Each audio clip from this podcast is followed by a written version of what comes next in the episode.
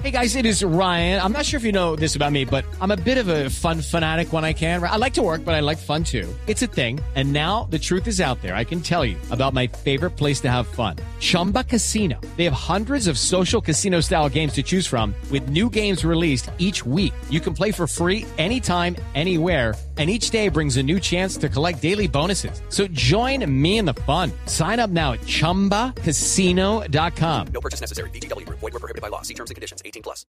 ¿Qué se requiere para una buena conversación?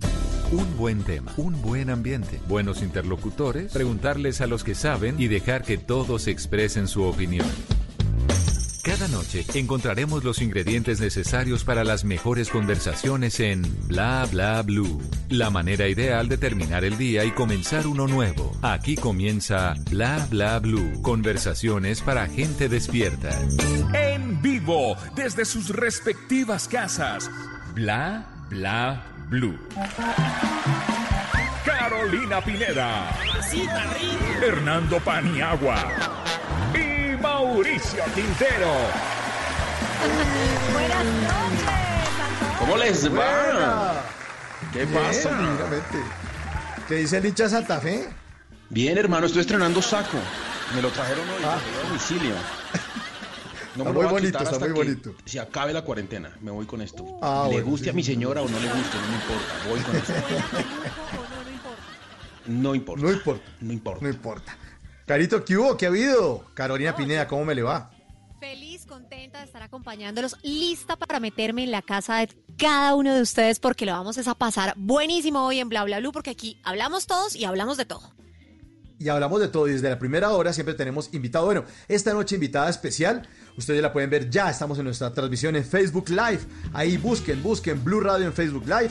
Ahí estamos. La invitada, esta invitada le descubrieron una vez una mancha de un pez en la nalga y fue la locura furiosa. diga. Ya le vamos a preguntar. diga. Sí, ya vamos a ver de qué se trata. Vamos a ver de qué se trata.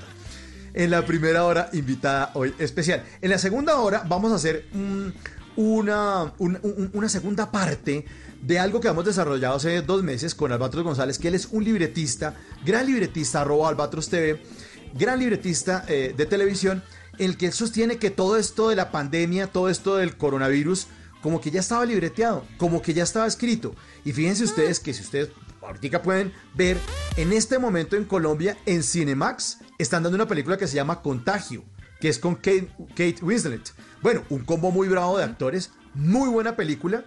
Y usted ve la película y en la película, vea, sale un cerdo, sale un Sí. murciélago. La película es del 2011. Del 2011. Wow. Sale cerdo, murciélago, epidemia, pandemia, fosas comunes, contagio, doctores, medios de comunicación.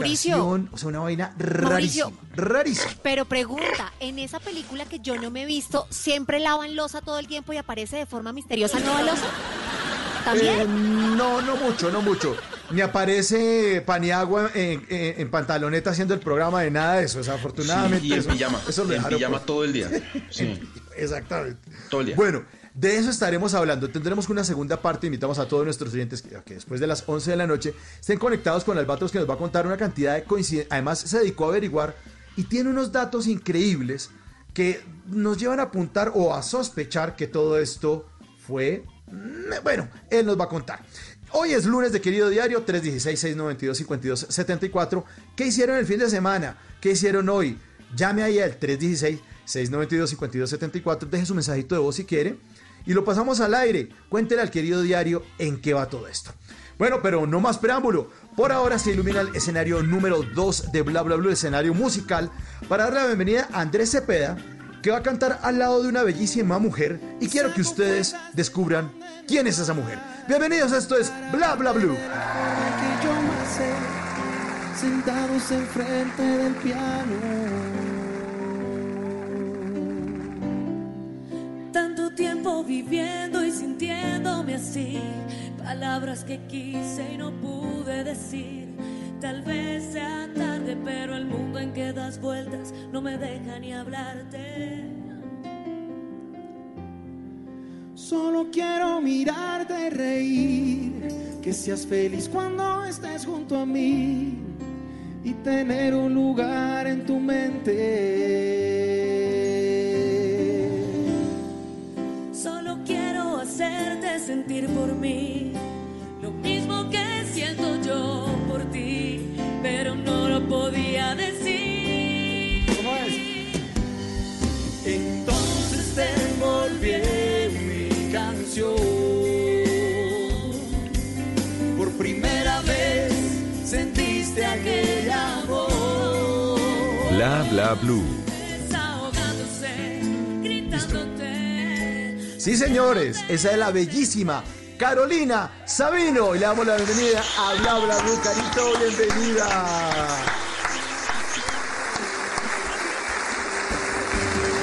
Carolina Sabino se encuentra en este momento en Ecuador y obviamente estamos moviendo todos nuestros cables para conectarnos directamente.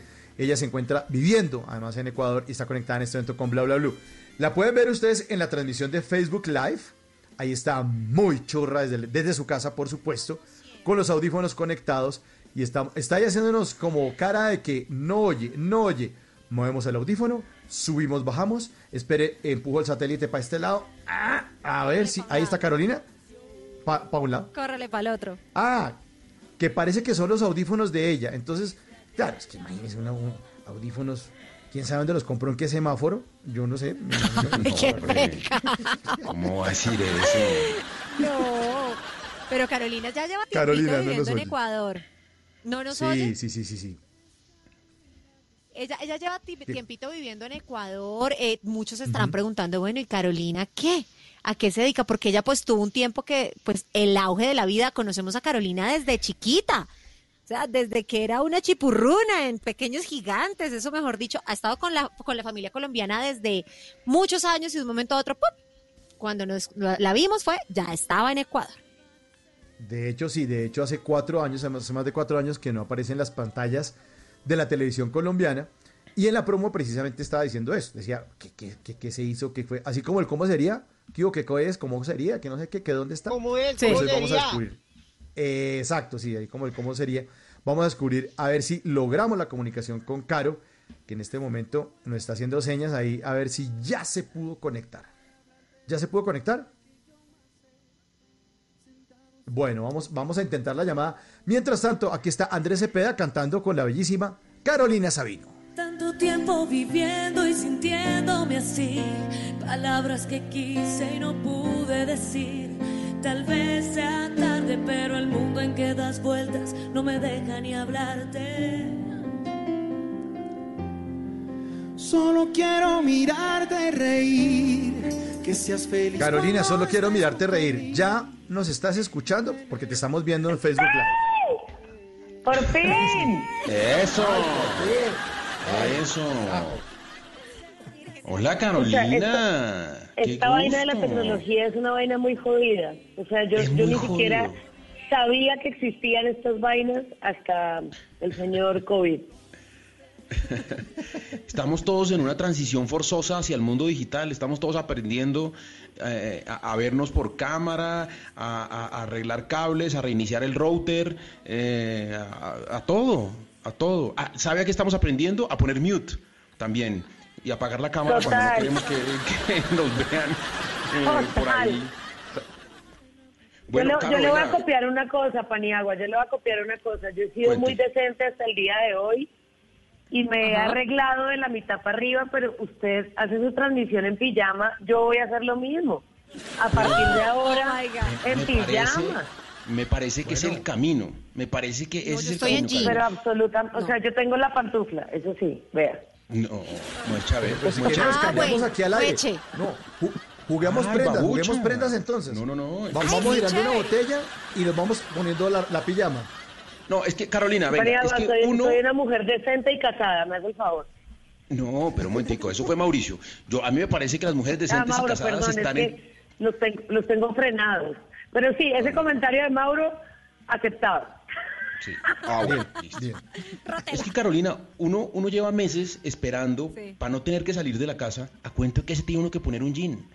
¿A cuento de que Pues usted tiene que poner lindo, tacones? Vea, yo no. estoy en jean, vea, tengo. Además, pues madre, sea- sean, sean sensatas. Uno después de dos meses de cuarentena no cabe en los jeans, o sea, la única es la tocalla, huevón, porque, porque así es la vida. Pero eso no tiene para qué, y además uno no necesita caber en los jeans, uno compra otros cuando se acabe la cuarentena. No. ¿De acuerdo? No, yo- Totalmente no, yo sí estoy- de acuerdo. Soy muy con el jean, estar súper lindo para uno, pero allá cada cual con cada qué. Eso sí, las medias blancas no las bajo porque hace mucho frío, vea. Media blanca. Las medias de fútbol, sí, sí, muy bonito. Sí, pero, Bueno, pero venga. venga, Caro.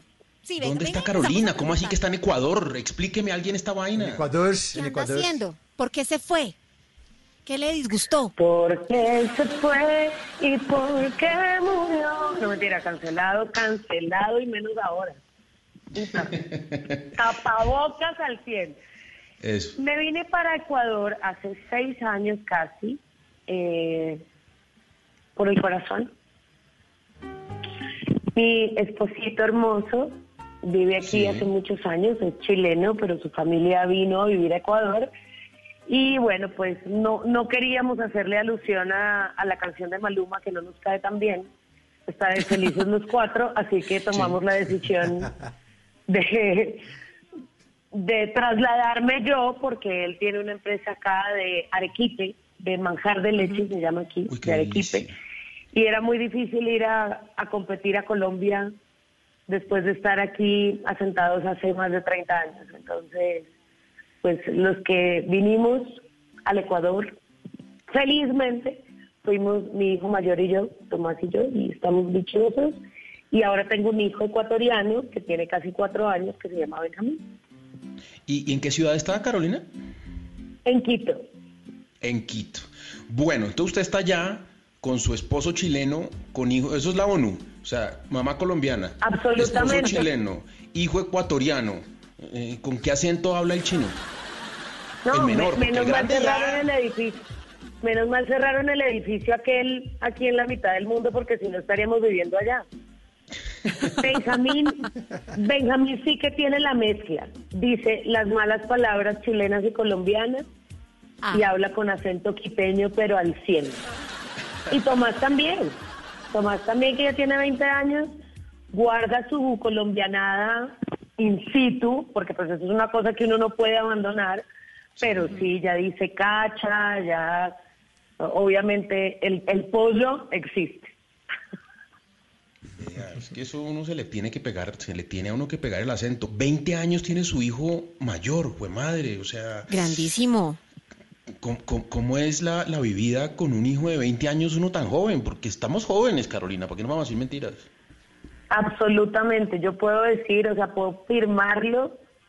Nací en el año 77, el 31 de julio cumplo 43 añitos, porque yo no me quito años ni arrugas. Eso, eso no va conmigo. Vivir con un niño de 20 años que está en la universidad online es la... Porque ¿Qué estudia? ¿Qué estudia? ¿Qué estudia Tomás? Adivina, Tocaya, adivina qué, o sea, hijo mío, ¿qué puede estudiar? Está estudiando música y actuación, no tiene otro no tiene otra opción. Estudia música. Claro, sí, eso no. Entonces, Step into the world of power, loyalty, and luck. I'm gonna make him an offer he can't refuse. With family, cannolis, and spins mean everything. Now, you wanna get mixed up in the family business. Introducing The Godfather at ChumbaCasino.com. Test your luck in the shadowy world of The Godfather slot. Someday, I will call upon you to do a service for me. Play The Godfather now at ChumbaCasino.com. Welcome to the family. No purchase necessary. VGW Group. Void where prohibited by law. 18 plus. Terms and conditions apply. la batería está aquí, Uy, el piano está aquí. sí. O sea, todo lo que debería estar en la universidad felizmente está aquí. Entonces eh, ha sido ha sido muy especial tener un par de horas de hi-hats, bombos, rides, a todo pulmón en esta casa. Ha sido fantástico.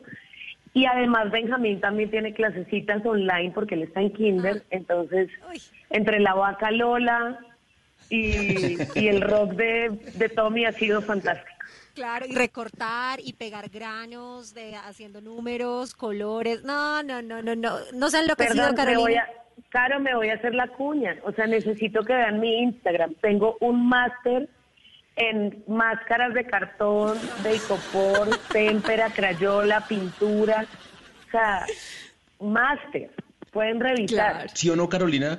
¿Sí o no que las tareas las hace uno, no las hacen los chinos? Uno con un chino de cuatro años él no hace tareas. El que recorta es uno, el que colorea es uno. Bueno, por suerte, Benjamín está en un colegio eh, alternativo, ¿entiendes? O sea, es, es otra onda, es un colegio con una educación europea distinta.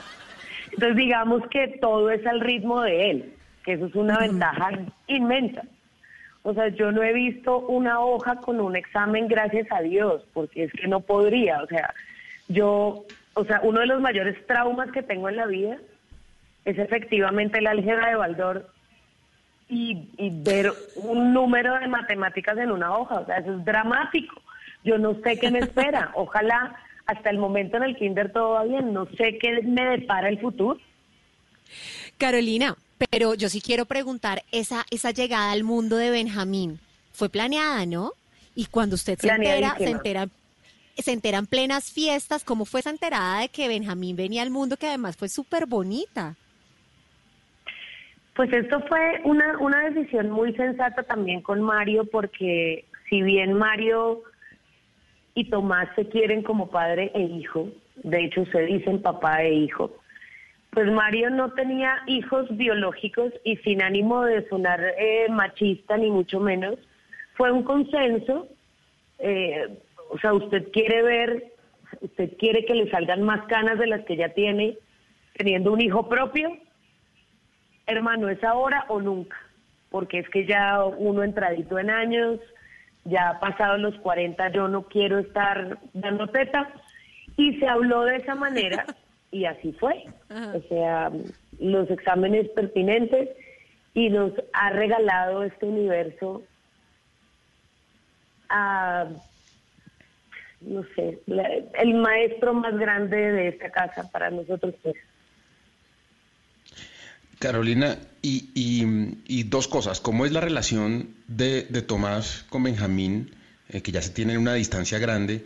¿Y cuáles son las diferencias suyas en, hacia, hacia la forma de criarlos a los dos? Porque es que es muy distinto uno criar un chino a los 23 años eh, y otro 15 años después. O sea, uno se relaja más, es más condescendiente eh, o le da más duro. ¿Cómo es la cosa ahí?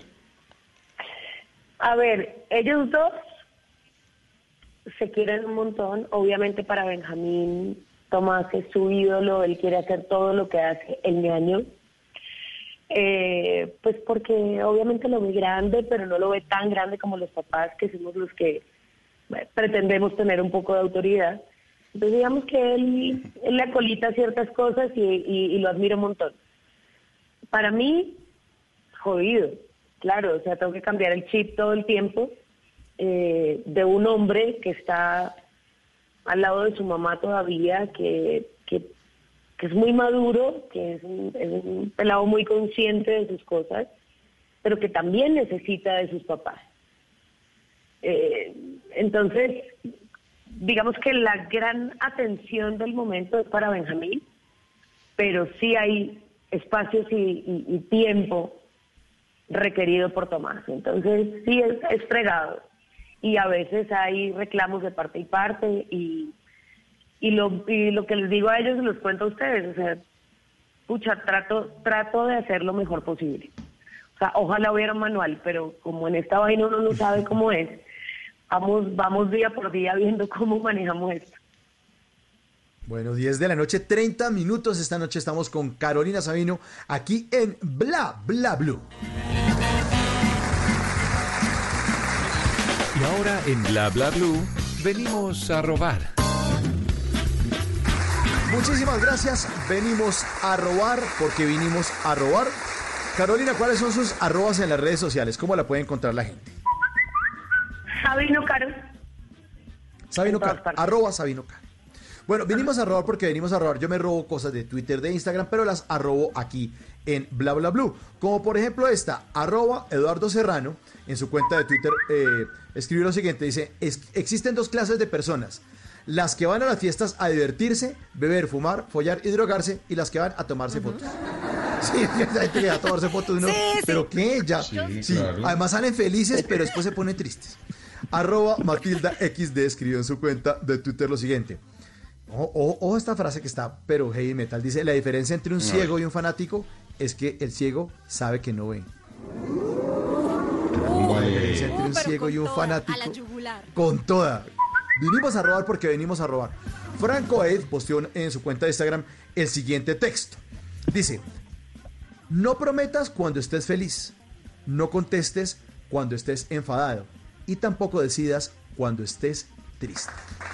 Sí, un aplauso para eso. Sí, está muy bueno. Buenísimo. Arroba Sandra Egars en su cuenta de Instagram puso el famoso meme que tanto nos gusta. Sí, el de las banderitas que comparan la misma expresión dicha en otro país versus la que decimos aquí en Colombia. Entonces pone, bandera de Argentina, me voy a matricular en una escuela de idiomas, necesito hablar algo distinto a español. Bandera de España, me voy a matricular en una escuela de idiomas, necesito hablar algo distinto a español. Bandera de México, me voy a matricular en una escuela de idiomas, necesito hablar algo distinto a español. Bandera de Colombia, yo no hablo inglés, pero lo entiendo. Speak me despacio que yo entendí. Sí. Vinimos a robar porque venimos a robar. Que no habla español, ni inglés, ni nada. No habla así. Bla bla blue. Conversaciones para gente despierta.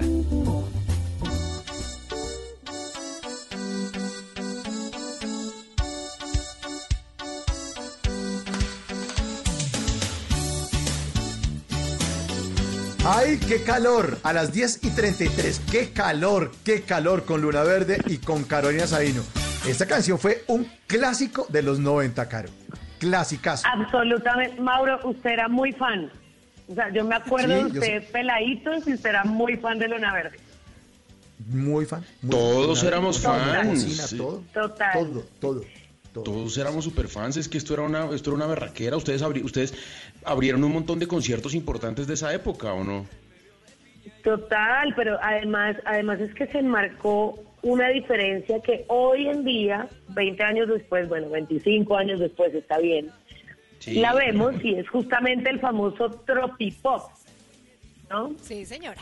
Eso era lo que nosotros hacíamos cuando yo tenía 16, 17 años. Eh, se abrió esta puerta de, de el chucuchucu para jóvenes, digamos, ¿no?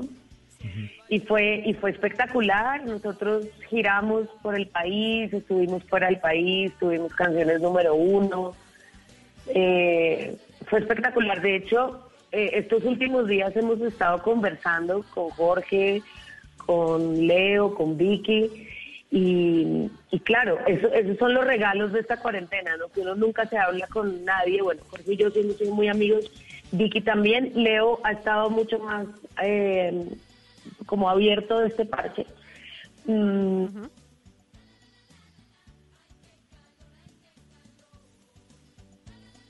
Ay, qué Carolina, calor. ¿se nos fue? Carolina. Se nos fue Carolina. Pero es que yo sí me acuerdo del, del video de Ay, qué calor y salían en chorcitos y también ese video pues era, era bien caribeño y salían las piernas y las nalgas y todo eso y era boom. Luna Verde fue boom de la época.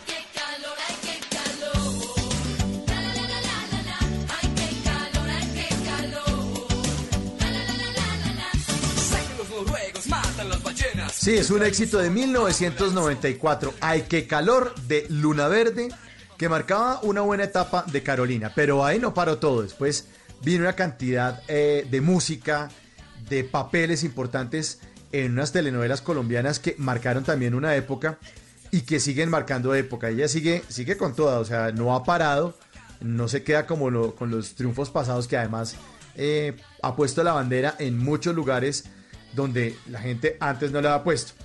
Después de esto, eh, Caro, ya vino eh, el éxito de las Juanas eh, el éxito de las Juanas, que también tenía banda sonora con la canción de las Juanas, y eso sí fue la locura furiosa, esas cuatro Juanas divinas. Las Claro.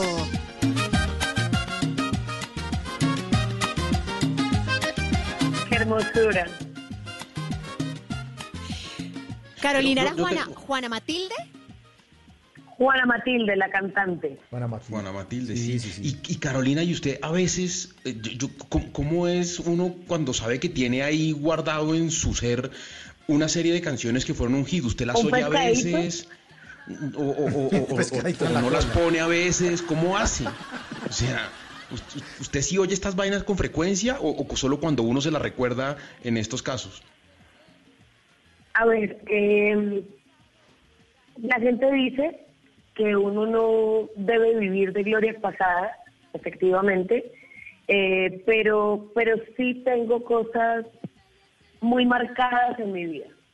Una de ellas es Las Juanas, sin duda, o sea, creo que ha sido el regalazo de la vida, que es justamente hacer una telenovela donde soy actriz y cantante al mismo tiempo que finalmente es lo que yo hago en la vida. Entonces me, me dieron ese regalo en las manos y fue muy aprovechado. Además, eh, bueno, conocí muchos lugares con la música de las Juanas. Al día de hoy se sigue repitiendo la novela en muchos lugares. Eh, ahora en la cuarentena la gente me dice que la ve a través de las plataformas. Entonces digo, escucha, eso es una cosa que uno tiene que recordar por siempre. Eh, tengo mi pajarraco de plata aquí, mi honorable gaviota de plata. Me gané dos, pero tengo una aquí en mi casa. Tengo una India Catalina, que finalmente son reconocimientos a, a ese recuerdo eh, de, lo, de lo que uno hizo y de, y de cuánto entregó de alma, vida y sombrero a cada cosa que pasó hace tiempo. Entonces sí, sí a veces no hay no hay aguardiente que perdone un corozal y cincelejo, un la reina de la cumbiamba, una pollera azul, eh, sí, un por tu querer de luna verde, un espacio de luna verde, por supuesto que sí. Por tu querer. Carolina, pero usted acaba de mencionar esa gaviota. Y yo quiero detenerme un momentito porque ese fue uno de los éxitos y de las glorias de Carolina Sabino que todos llevamos en el corazón. Y es que usted se la llevan a esta, a esta monstruosidad de la Quinta de Vergara y usted dice, bueno, yo voy, y le dice como que es que no hay más, vaya usted, y dice, bueno, sí, yo voy, y usted pensaba que no iba a ganar, que no iba a pasar ni a cuartos, ni a octavos, ni a nada, y llega a la final. ¿Y cómo llega esa final con esa canción? ¿Usted estaba preparada de verdad o cómo fue esa historia? Con el aguacero. No, con el aguacero. La verdad, eh, yo, yo me enojé un poco cuando me mandaron porque pues ya digamos que tenía una carrera establecida en el país y, y mandarlo a uno al muere a que un jurado le diga a uno y usted quién, usted quién le dice, usted cantaba, pues es muy teso y más cuando uno tiene 20 años. Es que también es la juventud. ahí ahí la rebeldía está a flor de piel y uno puede contra el mundo pero pero hagamos pasito entonces me enojé mucho cuando me mandaron eh, y cuando llegué el primer día de hecho llegué al hotel en Viña y nos llevaron de una a la Quinta Vergara y esto fue un régimen militar duro usted no puede saludar al público, usted no puede hacer no sé qué, y usted no puede tal, usted canta su canción y se va. Y ese era el montaje en ese momento. Y yo dije, pues, o sea, ya estoy aquí parada, yo estoy representando a mi país, o sea, ni siquiera soy yo. Pues yo tengo que mostrar lo que hacemos en mi país, porque si no, ¿para qué vine? Y si me descalifican el primer día, pues que me descalifiquen. Entonces, el primer día, a la mitad de la canción, le pregunté a las chilenas de la Quinta Vergara que cómo movían la caderita, porque las colombianas hacíamos así. Y brinqué con el sky, dije, buenas noches, Viña. Y bueno, pues eso ayudó, digamos, a, a continuar en la competencia en lugar de ser, de ser eh, un punto negativo. Y pues día tras día, como diría el filósofo Andrés Cepeda, pues me fui ganando como eh, ese público tan tan fregado, tan exigente y, gané, gané, gané el mejor intérprete, la mejor canción, me traje las dos únicas gaviotas que había en ese momento del festival en el año 99, porque ahora regalan antorchas de plata, de oro, gaviotas de oro, de plata, eh, chitos, chicles y lo que haya por ahí. Pero en ese momento, en ese momento era fregado. En ese momento ganarse esas dos gaviotas realmente es un mérito así apoteósico. Me gané esas dos gaviotas, me gané un premio especial de la prensa y me gané una conversada, eh, además eh, por, por voluntad propia, con Ricardo Montaner, que nunca olvidaré. Me regaló 20 minutos de, de masterclass sobre esta profesión y se lo agradeceré eternamente. Carolina, pero usted no estaba preparada para la final, porque es que hasta donde yo sabía usted no llevaba ni maleta para la final y a usted le terminan regalando la ropa para presentarse. ¿Así? ¿Y usted cómo sabe eso, Tocaya? qué es así? Vea, pues, ¿Cómo así? Porque Cuéntenos es que uno eso. se investiga, cuente quién se lo regaló. Pues me lo regalaron allá, justamente, eh, en eh, Reñaca, que es un, un lugar cerquita de Viña, un almacén muy bonito, hiposo, y, y la chica, eh, vi una falda que me gustó y me dijo, pero es que esa falda va con este saco. Le dije, no, pero la verdad solo quiero la falda. Me dice, pero es que usted es la colombiana que está participando en el festival. Y yo, Opa. de mi sueldo de este almacén, le voy a regalar este saco. Y yo, hermosa, gracias. Me voy a un mercado de las pulgas en Viña ese mismo día. Efectivamente, como dice Caro, buscando ropa porque decía, mierda, es la final. O sea, no puedo salir en jeans y camiseta. Eso, eh, ese honor solo se lo puede llevar Carlos Vives. O sea, es una realidad. Entonces dije, dije, o sea, tengo que encontrar algo. Y me voy a este mercadito, me regalaron los zapatos, eh, los- unos suecos que hice esa noche, me los regaló el que los fabricaba, me regalaron, tenía las trenzas puestas. Yo estaba haciendo una telenovela y tenía el pelo súper cortito, más cortito que ahora. Y me puse las trenzas, por primera vez una blanca se había puesto trenzas en Colombia, y me las puse entonces me regalaron unas florecitas para las trenzas.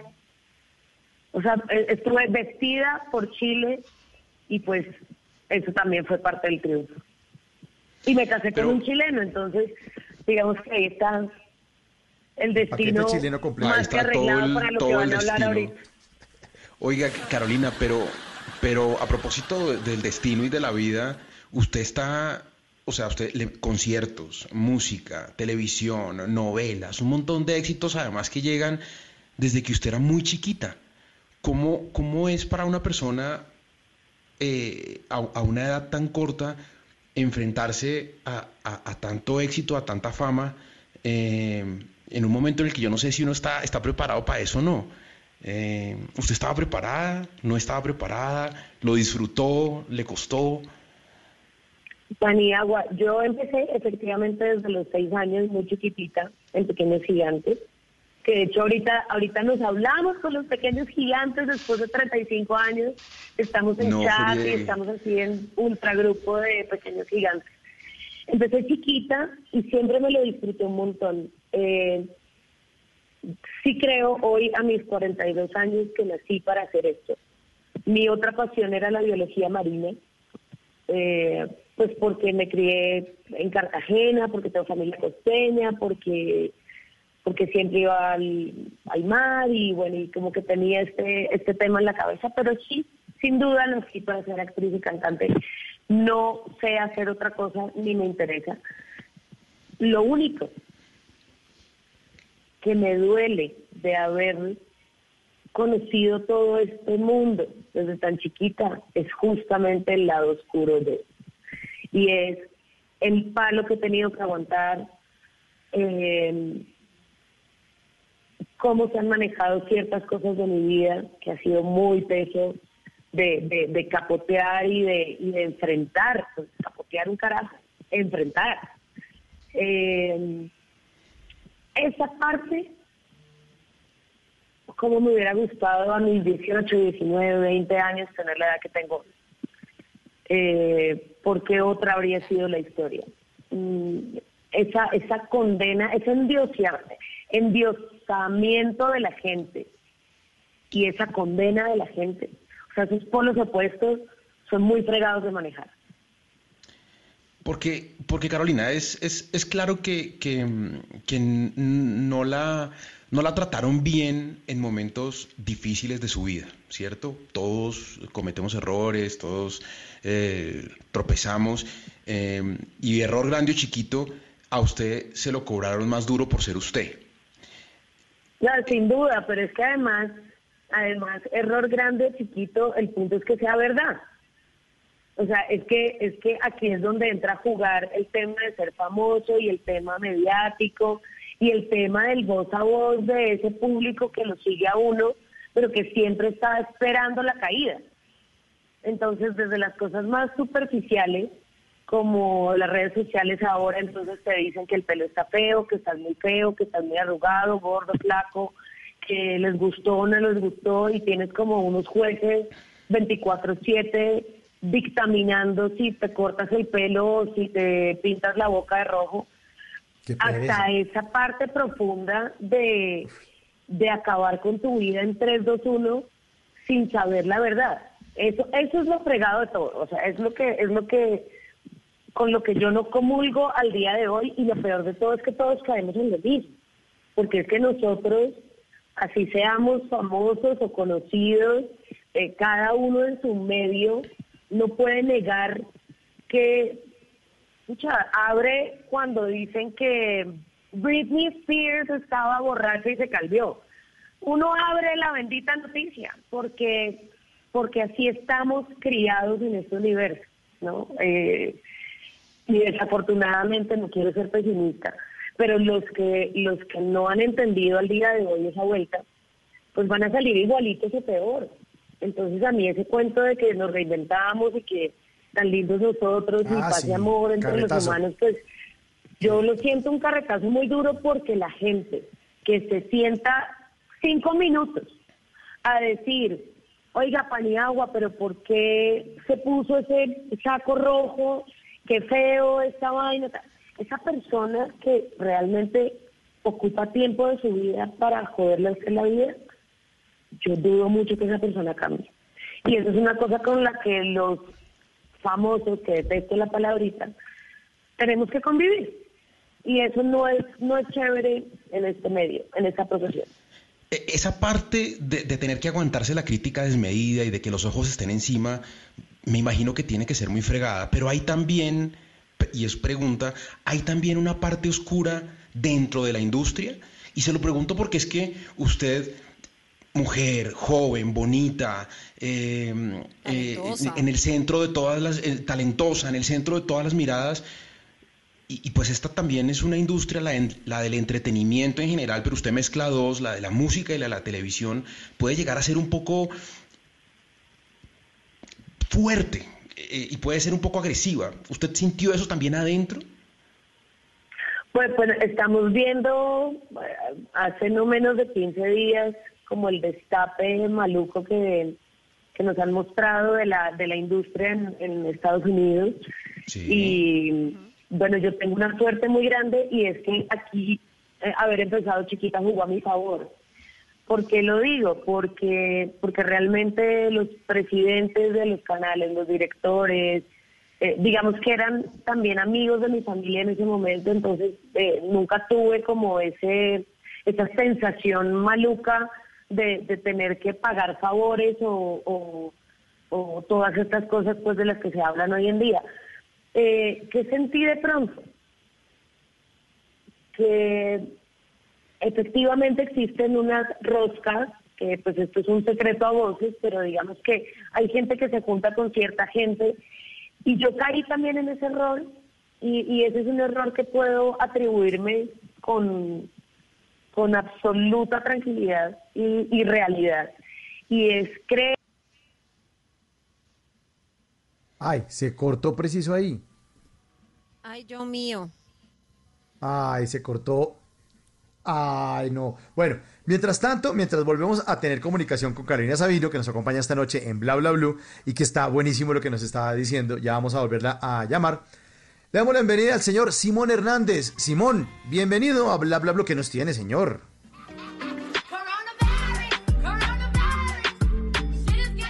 Coronavirus por aquí, coronavirus por allá, con tapabocas, que sin tapabocas, que el papel higiénico, que lavarse las manos, que ya casi la vacuna, que si se la ponen, que si no, que el desinfectante, que si es asintomático, que vamos a reinventarnos, que sí, que fue que un murciélago, que no, que lo crearon en un laboratorio, que la culpa es de China, pero que no, que es un nuevo orden mundial, que la cuarentena, que el aislamiento preventivo, que las excepciones, que el pico y género, que Trump, que Bolsonaro, que las cifras, que aplanar la curva, ay, muchas cosas a la vez y al menos en lo de aplanar la curva estamos como mal. Bueno, si estamos hablando de mi barriga, pero hay mucha desinformación y teorías conspirativas. Pero ¿será que alguien tiene la verdad? Pues todavía no sabemos, pero en la segunda hora de Bla Bla Blue estaremos hablando con el libretista Albatros González para que nos explique sobre por qué, según su investigación, todo esto es un montaje. ¿Será que la realidad supera la ficción? No lo sabemos. Lo que no es ficción son esta delicia de canciones sobre el coronavirus. Así que por favor, escoja su favorita mientras empieza la segunda hora de Bla Bla Blue.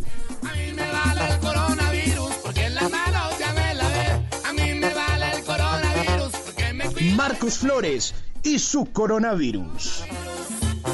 Coronavirus, co- coronavirus, ya está aquí el co. ¿Y qué tal está? El youtuber Sorman y una mezcla exquisita del coronavirus. Usa tu tapaboca, lávate bien las manos. Esto no cuento chino. Oiga usted, mi hermano. Y por supuesto, no podía faltar la champeta del coronavirus de José Quesep.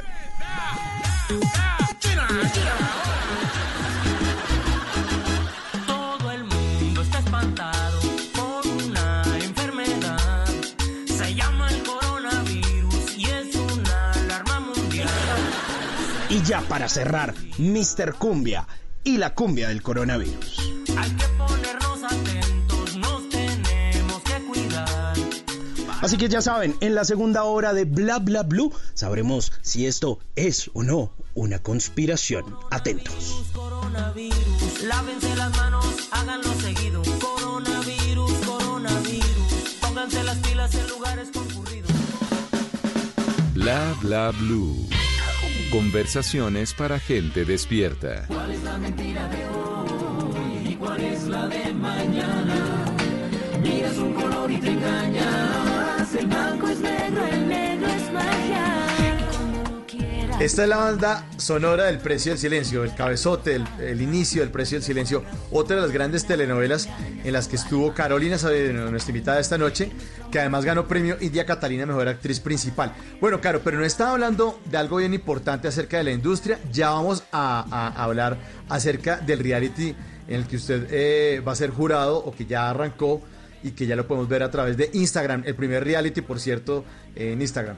Pero hablemos de lo, dicho, retomemos lo que estábamos diciendo hace un ratico, Caro, por favor. Les decía, yo les decía que, que sí pequé y digamos que sí cometí ese error de creer que, que juntándose con cierta gente uno, uno generaba un equipo de amigos y de, y de buen trabajo y de buen parche. Y, y de ahí no saqué nada bueno. Por suerte me di cuenta a tiempo eh, y, entendí que yo tenía amigos en, en todas partes y que yo no podía estar, eh, digamos que siguiendo el curso del agua por, por necesidad o por conveniencia o por, por gusto, porque realmente yo lo hacía por gusto, pero pues eh, eh, en esos en esas juntas no no es tan así. ¿verdad? Y, y empiezas a, a tener unos comportamientos y un, y un tema de, de apariencia y de eh, cosas que no, que no, que no iban conmigo. Eh, me salí rapidito de ahí, al día de hoy tengo amigos,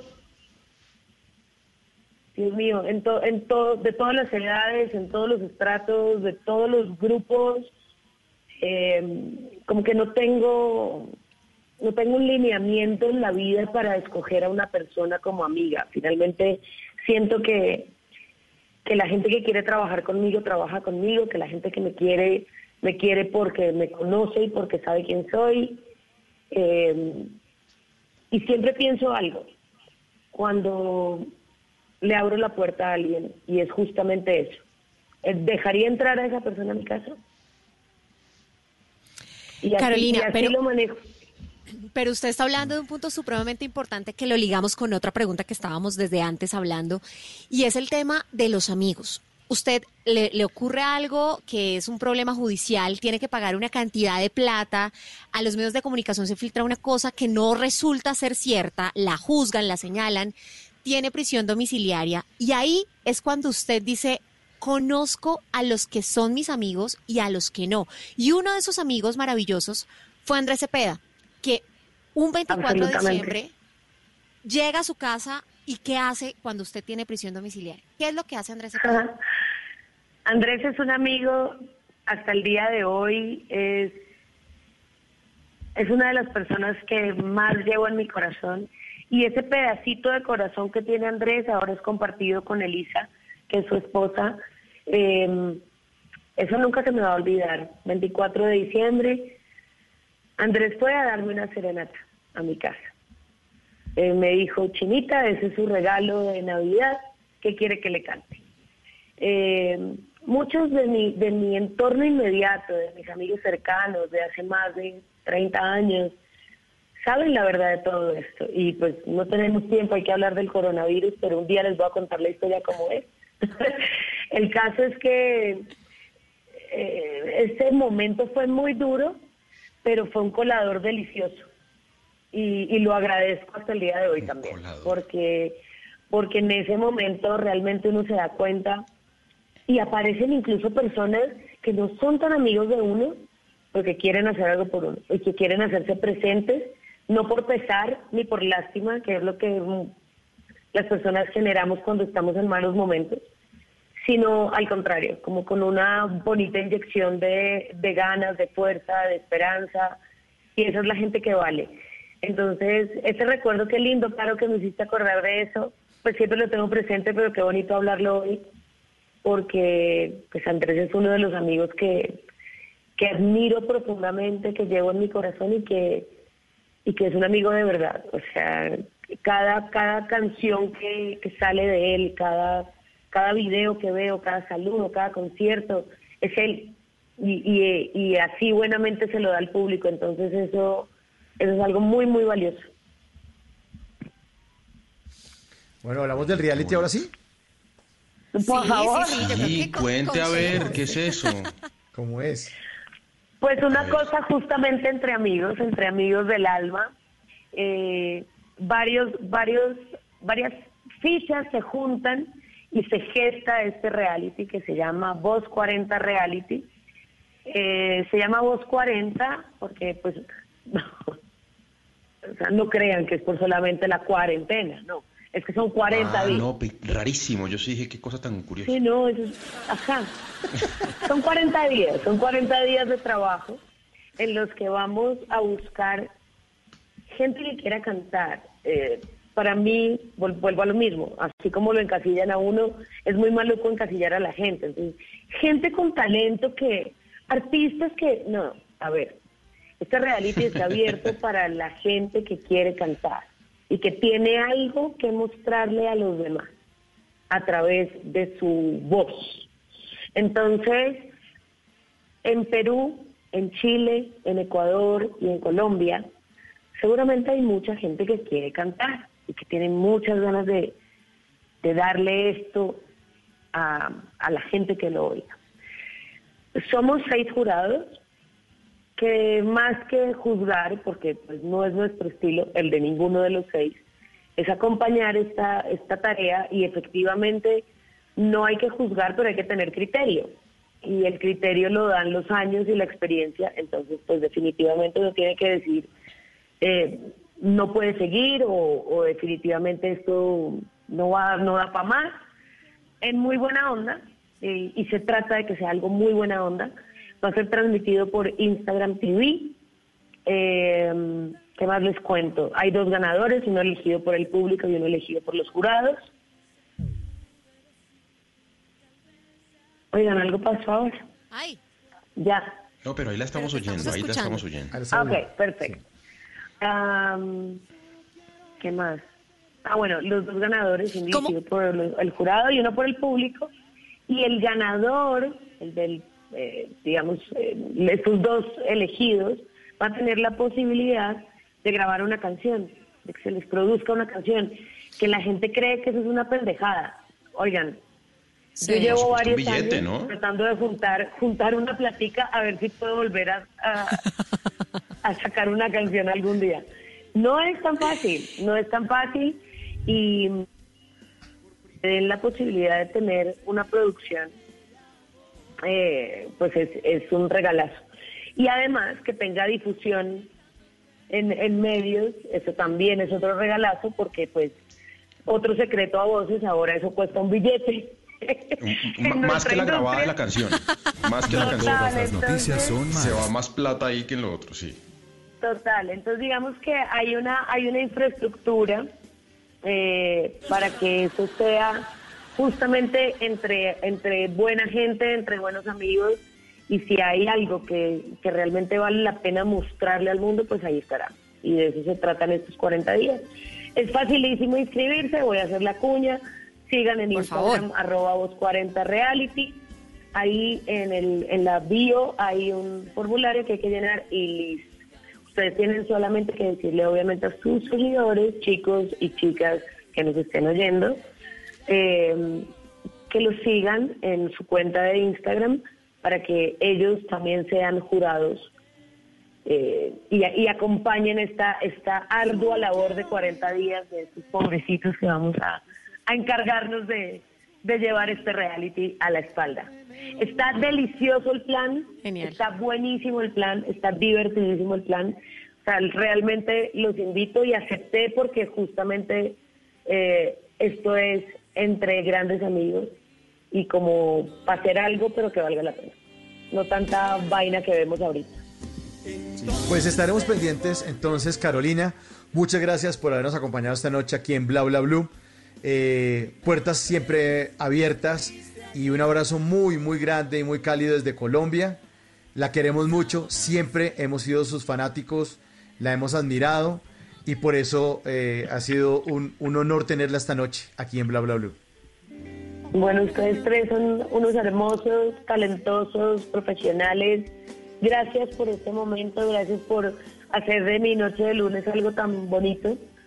Esto lo vamos a recordar siempre porque creo que lo que está pasando en este en este momento se va a quedar siempre en el corazón y nos vamos a acordar si es que salimos vivos de esta. Ojalá, aquí tengo mucha madera. Por favor. Obviamente eh, nos juntaremos y nos, y nos reiremos de esto. Gracias. Gracias a todos. Besos a todos los oyentes, a todos los que están conectados por ahí. Facebook, Instagram, YouTube. Gracias por estar ahí. Se les quiere un montón. Carolina Sabino en Bla Bla Blue. Viene voces y sonidos y ya regresamos.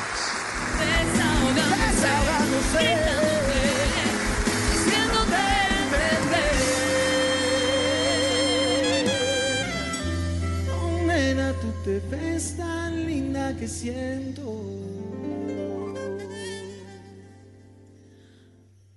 Cepeda, tú te ves tan lindo que siento.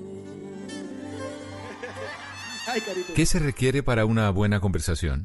Un buen tema, un buen ambiente, buenos interlocutores, preguntarles a los que saben y dejar que todos expresen su opinión.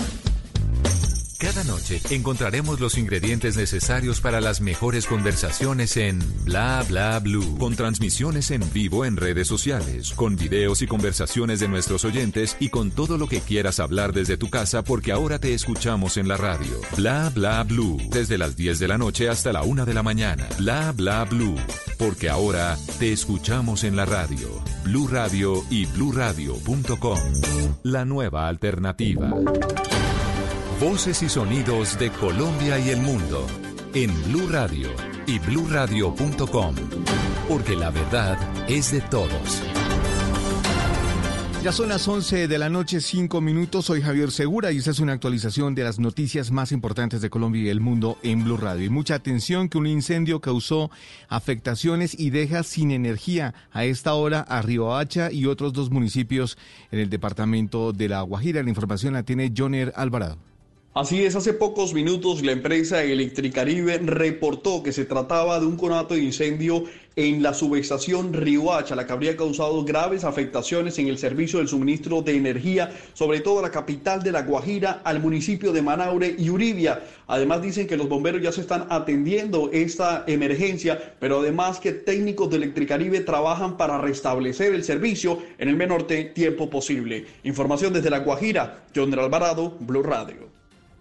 11 de la noche, 6 minutos, gracias Jonier. La Secretaría de Salud de Piojó, en el Departamento de Atlántico, dio positivo para coronavirus y se convirtió en el primer caso confirmado de COVID-19 en ese municipio. La funcionaria, quien sufre de asma, permanecerá aislada en un albergue. La información la tiene Ingel de la Rosa. Visiblemente agripada y tras reconocer que no se siente bien, Jennifer Ripoll, secretaria de salud del municipio de Piojo Atlántico, informó que contrajo el coronavirus quizá durante sus recorridos por las calles de la población, donde ha estado permanentemente realizando visitas a posibles contagiados y verificando que se cumplan las medidas sanitarias. Entre lágrimas, la funcionaria indicó que padece asma como enfermedad de base y que ahora deberá continuar su recuperación aislada fuera de casa para evitar que sus familiares sean contagiados. Resultado es positivo para COVID-19. Eh, mi mamá, gracias a Dios, y mi hijo son negativos. Eh, por esa razón, pues me van a trasladar a un albergue. Eh, con, con esta información, comunidad, quiero pedirles y quiero decirles desde lo más profundo de mi corazón que me duele mucho no poder seguir cuidando del municipio. La Secretaría de Salud, quien se convirtió en la primera paciente con COVID-19 confirmada en el municipio de Piojó, afirmó que solicitará que les practiquen pruebas a todas las personas que han tenido contacto con ella. 11 de la noche y 8 minutos. A esta hora continúa el debate de control político en el Senado. Eh, Mindefensa, Alto Comisionado para la Paz y otros funcionarios eh, entregan cuentas de los avances tras la firma de los acuerdos de paz. Juan Esteban Silva. ¿Qué tal? Muy buenas noches. Pues eh, Javier, le cuento que a esta hora sigue el debate en la plenaria del Senado. Ha intervenido la izquierda por parte del senador Gustavo Petro, quien ha señalado que en Colombia no quieren la paz. Un proceso de paz solo porque quieren seguir amasando la quesa de manera sanguinaria. Después de la intervención del senador Gustavo Petro, el senador John Milton Rodríguez dijo que no haber extraditado a Jesús Andrich es una vergüenza para el país. Es una vergüenza con las víctimas, que solamente han entregado menos del 10% de los bienes que se comprometieron a entregar para las víctimas. Les debería dar vergüenza. Al debate están citados, aparte del ministro de Defensa, el alto comisionado de paz y el alto consejero para la estabilización, Emilio Archila. 11 de la noche, 9 minutos. Tropas del ejército buscan a un grupo de disidentes de las FARC que hicieron presencia armada en el corregimiento de Plateado en zona rural de Argelia, esto en el departamento del Cauca. Freddy Calvache.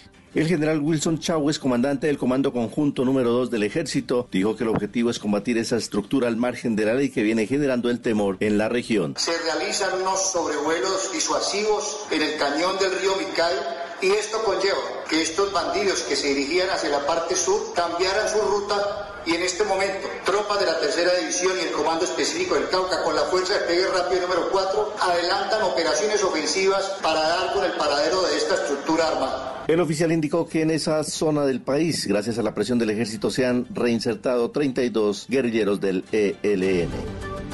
11 de la noche, 10 minutos. Integrantes del ELN sostuvieron enfrentamientos con tropas del Ejército Nacional en límites entre Boyacá y Casanare. Jairo Niño. Autoridades en Boyacá confirman que se registró un enfrentamiento entre integrantes del Frente José David Suárez del ELN y tropas del Ejército Nacional en zona rural del municipio de Pajarito. En Blue Radio, el coronel Juan Oduber Rendón, comandante de la Primera Brigada. Se pudo verificar y constatar que en el corredor de movilidad en cercanías a la vía que Pajarito conduce a, Som- a Sogamoso, especialmente en el sector de Peña Alta, municipio de Pajarito, se sostuvo un combate de encuentro con tres bandidos del ELN. A- a este, eh, al momento las tropas están sin novedad. En los hechos no se reportaron personas heridas. A esta hora continúan los operativos en la zona para tratar de localizar a los integrantes del ELN. Noticias contra reloj en Blue Radio. Y cuando son las 11 de la noche y 11 minutos, a propósito de la explosión de la subestación de energía en Riohacha, Electricaribe está informando que a través, eh, está informando que debido a las fuertes lluvias En el departamento de Atlántico se encuentra sin el servicio de energía los municipios de Ponedera, Luruaco, Repelón, Polo Nuevo, Sabana Larga, Suán, Santa Lucía y algunos corregimientos. La cifra, la tasa representativa del mercado vigente para el martes 19 de mayo será de 3.851 pesos con 7 centavos. Y seguimos atentos porque el presidente Donald Trump amenazó con eh, cortar permanentemente la financiación de Estados Unidos a la Organización Mundial de la Salud en 30 días. Recordemos que ya retiró una ayuda por 450 millones de dólares. La ampliación de estas y otras noticias se encuentra en la No olvide descargar la aplicación Coronap en App Store y Google Play para estar informado sobre el avance del coronavirus en Colombia. Sigan en sintonía con Bla Bla Blue, conversaciones para gente despierta. Dígale no a las noticias falsas. Evite los medios anónimos e irresponsables. En tiempos de emergencias y de incertidumbre, es fundamental la información verificada y confiable.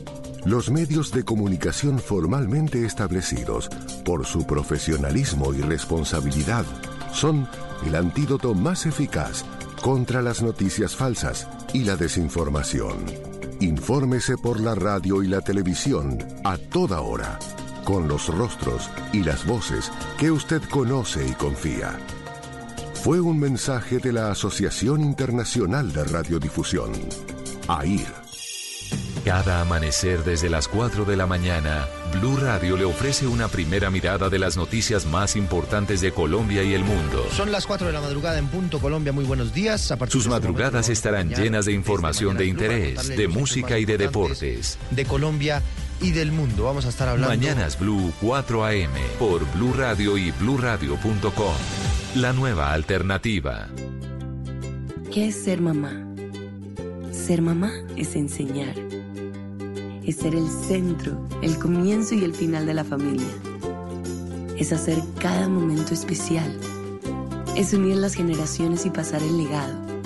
Tal como hace mucho tiempo, ella te lo pasó a ti. Super Arepa. La harina para hacer arepas de las super mamás. Trabajamos pensando en usted. Si es humor, humor. Los directores hacen eso. No, yo no estoy yendo.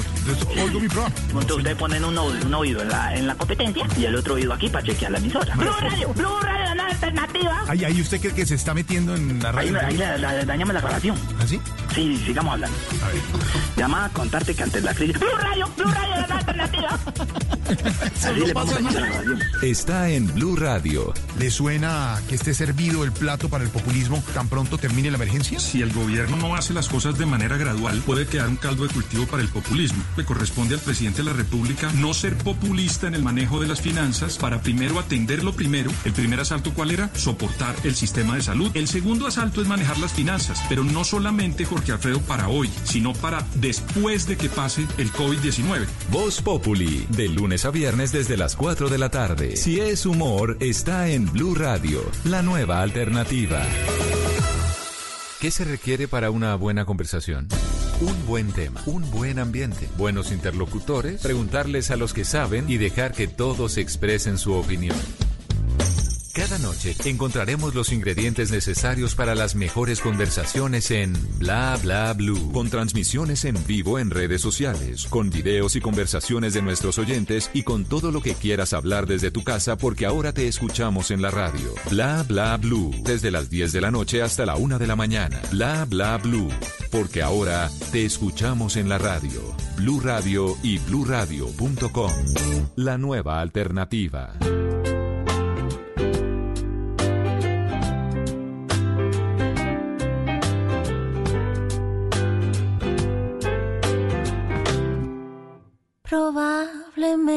Probablemente ya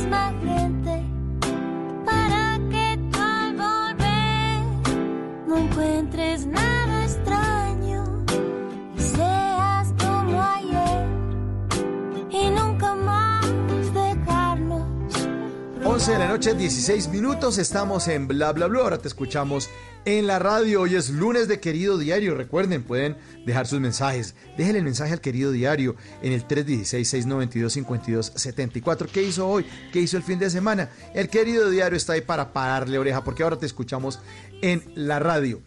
¿Les gusta esta versión? Carolina Pineda, señor Paniagua, ¿les gusta? Maravillosa. Es que Flora Martínez tiene un matiz en la voz. Así me siento como, como Amparo Grisales. Tiene una tesura. no, en serio. Me encanta porque es muy dulce y esa suavidad. Me encanta esta versión, me fascina. Aprobada. No sabía, no sabía que era Flora, pero, pero qué bonito suena. No, es que imagínese Paniagua y oyentes que a Flora Martínez le dio por hacerle un homenaje a Chabela Vargas. Entonces grabó una canción que se llama La Macorina, que ya la estrenamos también hace unas semanas aquí en Bla Bla Blue. Y ahora estamos estrenando esta versión de Se me olvidó otra vez, que seguramente la conocemos muchísimo por Maná, porque era un, éxito de los años 90 que también hizo popular Maná, pero es una canción que eh, interpretó Chabela Vargas y que Flora Martínez, pues en ese homenaje que le quiere hacer en este año a la gran Chabela Vargas, pues le sale con esta hermosísima, bellísima versión Sí, se Mauro, otra vez, señor. ¿Cuántas canciones hizo Flora de, de, de, eh, Chabela? Pues hasta ahora va con la Macorina y esta. Lo, acuérdense que es que los artistas van lanzando, van lanzando semana por semana, semana por semana, ¿no? por eso incluso fue extraño lo que hizo Andrés Cepeda, que sacó el álbum 15, el 15 de mayo de la semana pasada, y tiró todas las canciones. 13, 13. 13, 13, perdón, 13. El 15 fue viernes. El 13 tiró todas las canciones entonces, aquí las tengo. Sí, eh, no, que 13, sí, 13 el, el álbum. Eh, tiró todas las canciones. entonces aquí vamos a estrenarlas en desorden. Sí, ya no lo hacen. Pues, pues es que aquí no se hace. El jueves estaremos estrenando, señor. No, no lo hacen así ni en la música, ni lo hacen así en las series en Netflix, que ahora ah, lanzan de a dos capítulos por semana. Eh, y todo pues para... Pues, en el caso de, de, Netflix lo entiendo porque lo hacen para evitar spoilers para que los afiebrados no se hagan un maratón de una serie y se la tiren toda y, la, gente la, pero, pero la casa de papel sí subieron la temporada completa. Las, la casa de papel sí, pero, pero, cada, pero, pero está cambiando. Fíjese que Last Dance, que es el documental sobre Jordan, eh, hoy lanzaron los últimos dos capítulos y estaba pues eh, todo el mundo esperando el lanzamiento de los últimos dos, del, capítulo 9 y el capítulo 10. De hecho, me los terminé de ver justo antes del programa porque me tenía atrapado la, el documental. ¿Usted cómo hace para ver documentales todo el tiempo, No, deme la fórmula. No, ¿cuál, todo el tiempo? le voy a decir, primero, me toca levantarme a, que mis bendiciones empiecen clase a las 7 y 45 y hago un esfuerzo enorme por acostarlos a dormir a las 8. Y entre 8 y 9 y 45 me veo algo. Ah, los documentales. Sí. Eh, y, pero no, pero déjeme le, cuento una cosa. Y, y, en, la tardeada Blue, el, sábado, eh, el programa que hacemos con Jorge Alfredo Vargas, con Juan Uribe, con, con Dago, con, los Juan Esteban, Constaín y San Pedro, invitamos a, Andrés Cepeda. Eh, y nos contó que sí, que él también lanza por pedacitos, porque es mucho más fácil ir haciéndole promoción eh, de a una canción, que, es más fácil que pegue, que es más fácil que, que, así todas triunfen y no solamente una. Como J Balvin. Bueno, como J Balvin que va lanzando, sí, fue lanzando colores por colores. Bueno, pero fíjense que hablando de series, y se, se acaba de enterar, señor expresidente, hablando de series y hablando de películas, pues vamos a meternos en una película en la que nos invita Albatros González. Él es un gran libretista de televisión que ya ha estado hace algunas semanas hablando acerca de las conspiraciones del COVID-19 y vamos a hacer una segunda parte porque estuvo aquí hace dos meses, estuvo como en marzo y en esa época de marzo tenía cierta información, pero todo lo que ha seguido ocurriendo pues le ha servido para que siga acumulando toda su teoría eh, todo eh, empezó con un trino que puso el, 23 de marzo y se formó un hilo y él empezó a explicar, a explicar. Y lo tuvimos aquí en Bla Bla Blue. Y queremos ahora que nos siga explicando qué es lo que ocurre, porque sigue sosteniendo que todo esto está montado, está libreteado, está sincronizado. Y por lo menos a mí me sorprende demasiado que en este momento, en este momento en Cinemax están dando una película que se llama Contagio en este preciso momento. Y yo vi la película, la primera vez que yo vi la película, que también la vi en cable, no la pude ver en, cine, La película fue estrenada en, eh, el, en el 2011.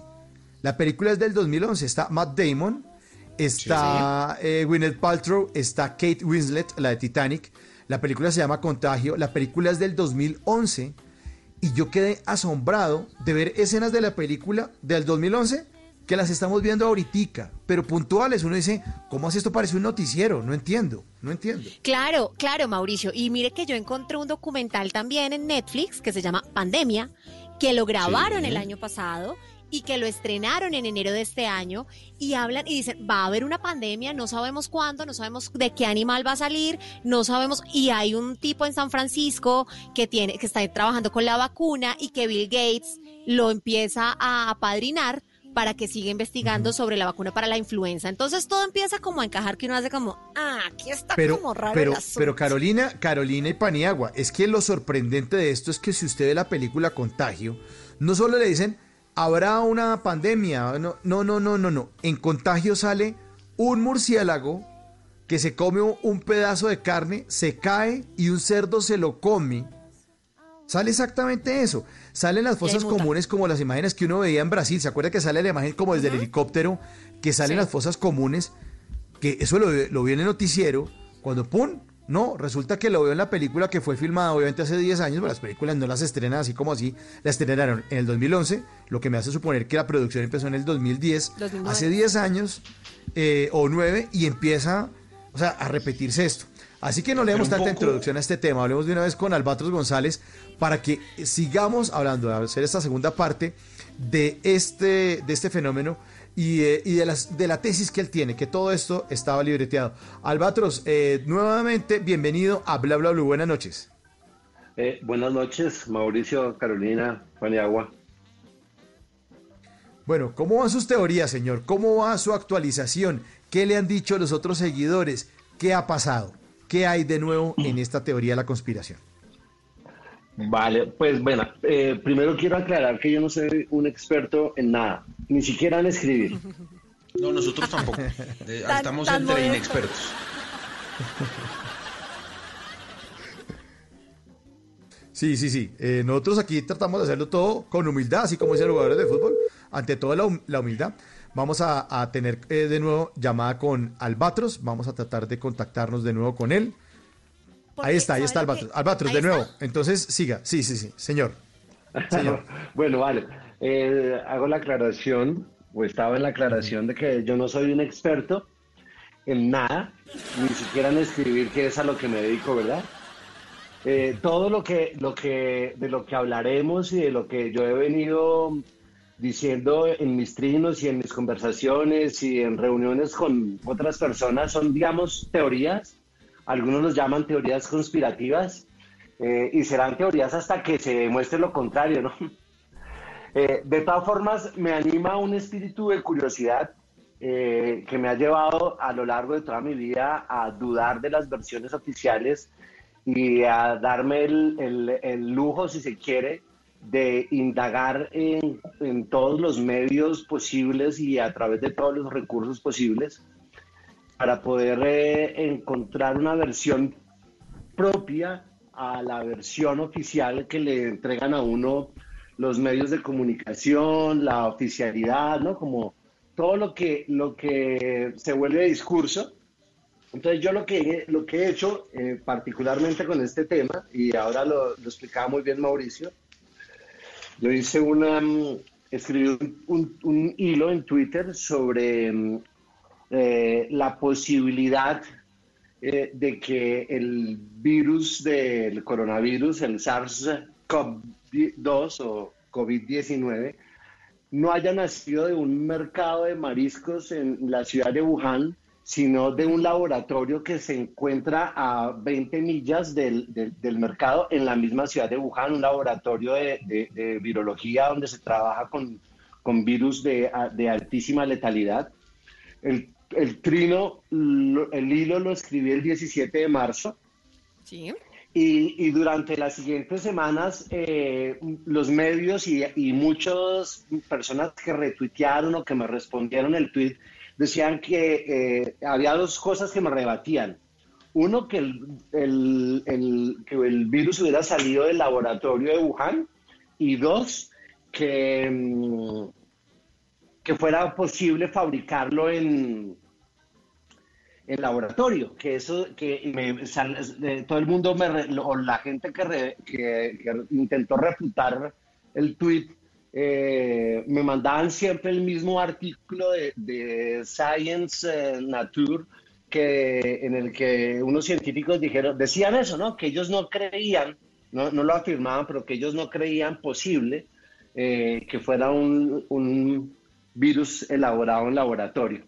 Pues resulta que mucha gente eh, empezó a compartirme material, médicos, biólogos, incluso gente de ciencia, que, de alguna manera estaban de acuerdo con, mi teoría y empezaron a mandarme montones de materiales y resulta que efectivamente eh, hay un montón de, información sobre la posibilidad cierta y real eh, y demostrada científicamente de que se puedan crear eh, virus en, en laboratorio. De hecho, eh, hay una, tengo un artículo del New York Times del 12 de julio del 2002 donde hablan de cómo un científico, un médico en, una, en la Universidad de Nueva York, en la Universidad Estatal de Nueva York, creó un virus artificial de polio, simplemente r- imitando la- el código genético en laboratorio. O sea, no sacaron el virus de, de- de- de una muestra de una persona enferma ni nada, simplemente cogieron la secuencia genética y en laboratorio la fabricaron en el 2002. New York Times, es una Pero noticia imagínese, sí. que, que- que- que golpeó a la comunidad científica porque eh, el científico que hizo esto quiso hacer ese experimento para demostrar que, que cualquier persona podría hacer un virus en un laboratorio y usarlo como un arma biológica. Oiga, Albatros, pero, pero yo tengo una pregunta. mismo documento- dime. Es que quiero entender un, un poco, además, entender yo y para poner en contexto a la gente, eh, ese, ese hilo que usted se inventó y que usted hizo, esto arrancó como una teoría suya eh, después de, o sea, con su habilidad para generar eh, libretos, para escribir, y dijo, oiga, esto parece, esto podría ser un, guion, y se, lo, y se lo inventó, o usted hizo una investigación eh, eh, y- y hoy está convencido de que esto no es así. O sea, yo quiero saber es el origen de- de- del tema del que estamos hablando, si es una teoría que usted después dijo, oiga, puede ser verdad, o, estaba amando gallo y se le montó un montón de gente a decir y, a buscarle pruebas de que sí. No, no, no, no, no. El, el, tweet y el hilo que, monté eh, lo hice y pues lo tengo de hecho fijado en mi cuenta eh, con, em, con, con documentación, con, eh, con, eh, notas de prensa y de, em, revistas científicas eh, hablando de la posibilidad, obviamente teórica, pues porque es- esto es como, como, como, como en el, aspecto legal, ¿no? Como cuando uno denuncia a alguien por, una, por un presunto delito y aplica este principio de que eh, todo el mundo es inocente hasta que no se demuestre lo contrario, ¿no? Que ahora con el virus está pasando algo extraño, no sé si se han dado cuenta que, que ahora el virus nos tiene a todos, todos somos sospechosos de tener el virus y solamente eh, tenemos derecho a demostrar que estamos sanos. Si usted se atreve a salir a la calle sin mascarilla, la gente lo mira mal porque usted es un, Ujú. un potencial peligro, ¿verdad? Se invirtió ese valor. Pero digamos que, eh, eh, volviendo al tema de la teoría, eh, eh, es una teoría eh, que sugiere, eh, con base en documentación real, no me lo inventé yo, de que efectivamente se puede tratar de un virus creado en laboratorio y soltado de manera deliberada. Entonces yo pongo en ese hilo, pongo información recogida en la red de gente que, a- que avala de alguna manera esa teoría. Y lo que estoy diciendo ahora eh, es producto de que eso generó un eco, ¿verdad?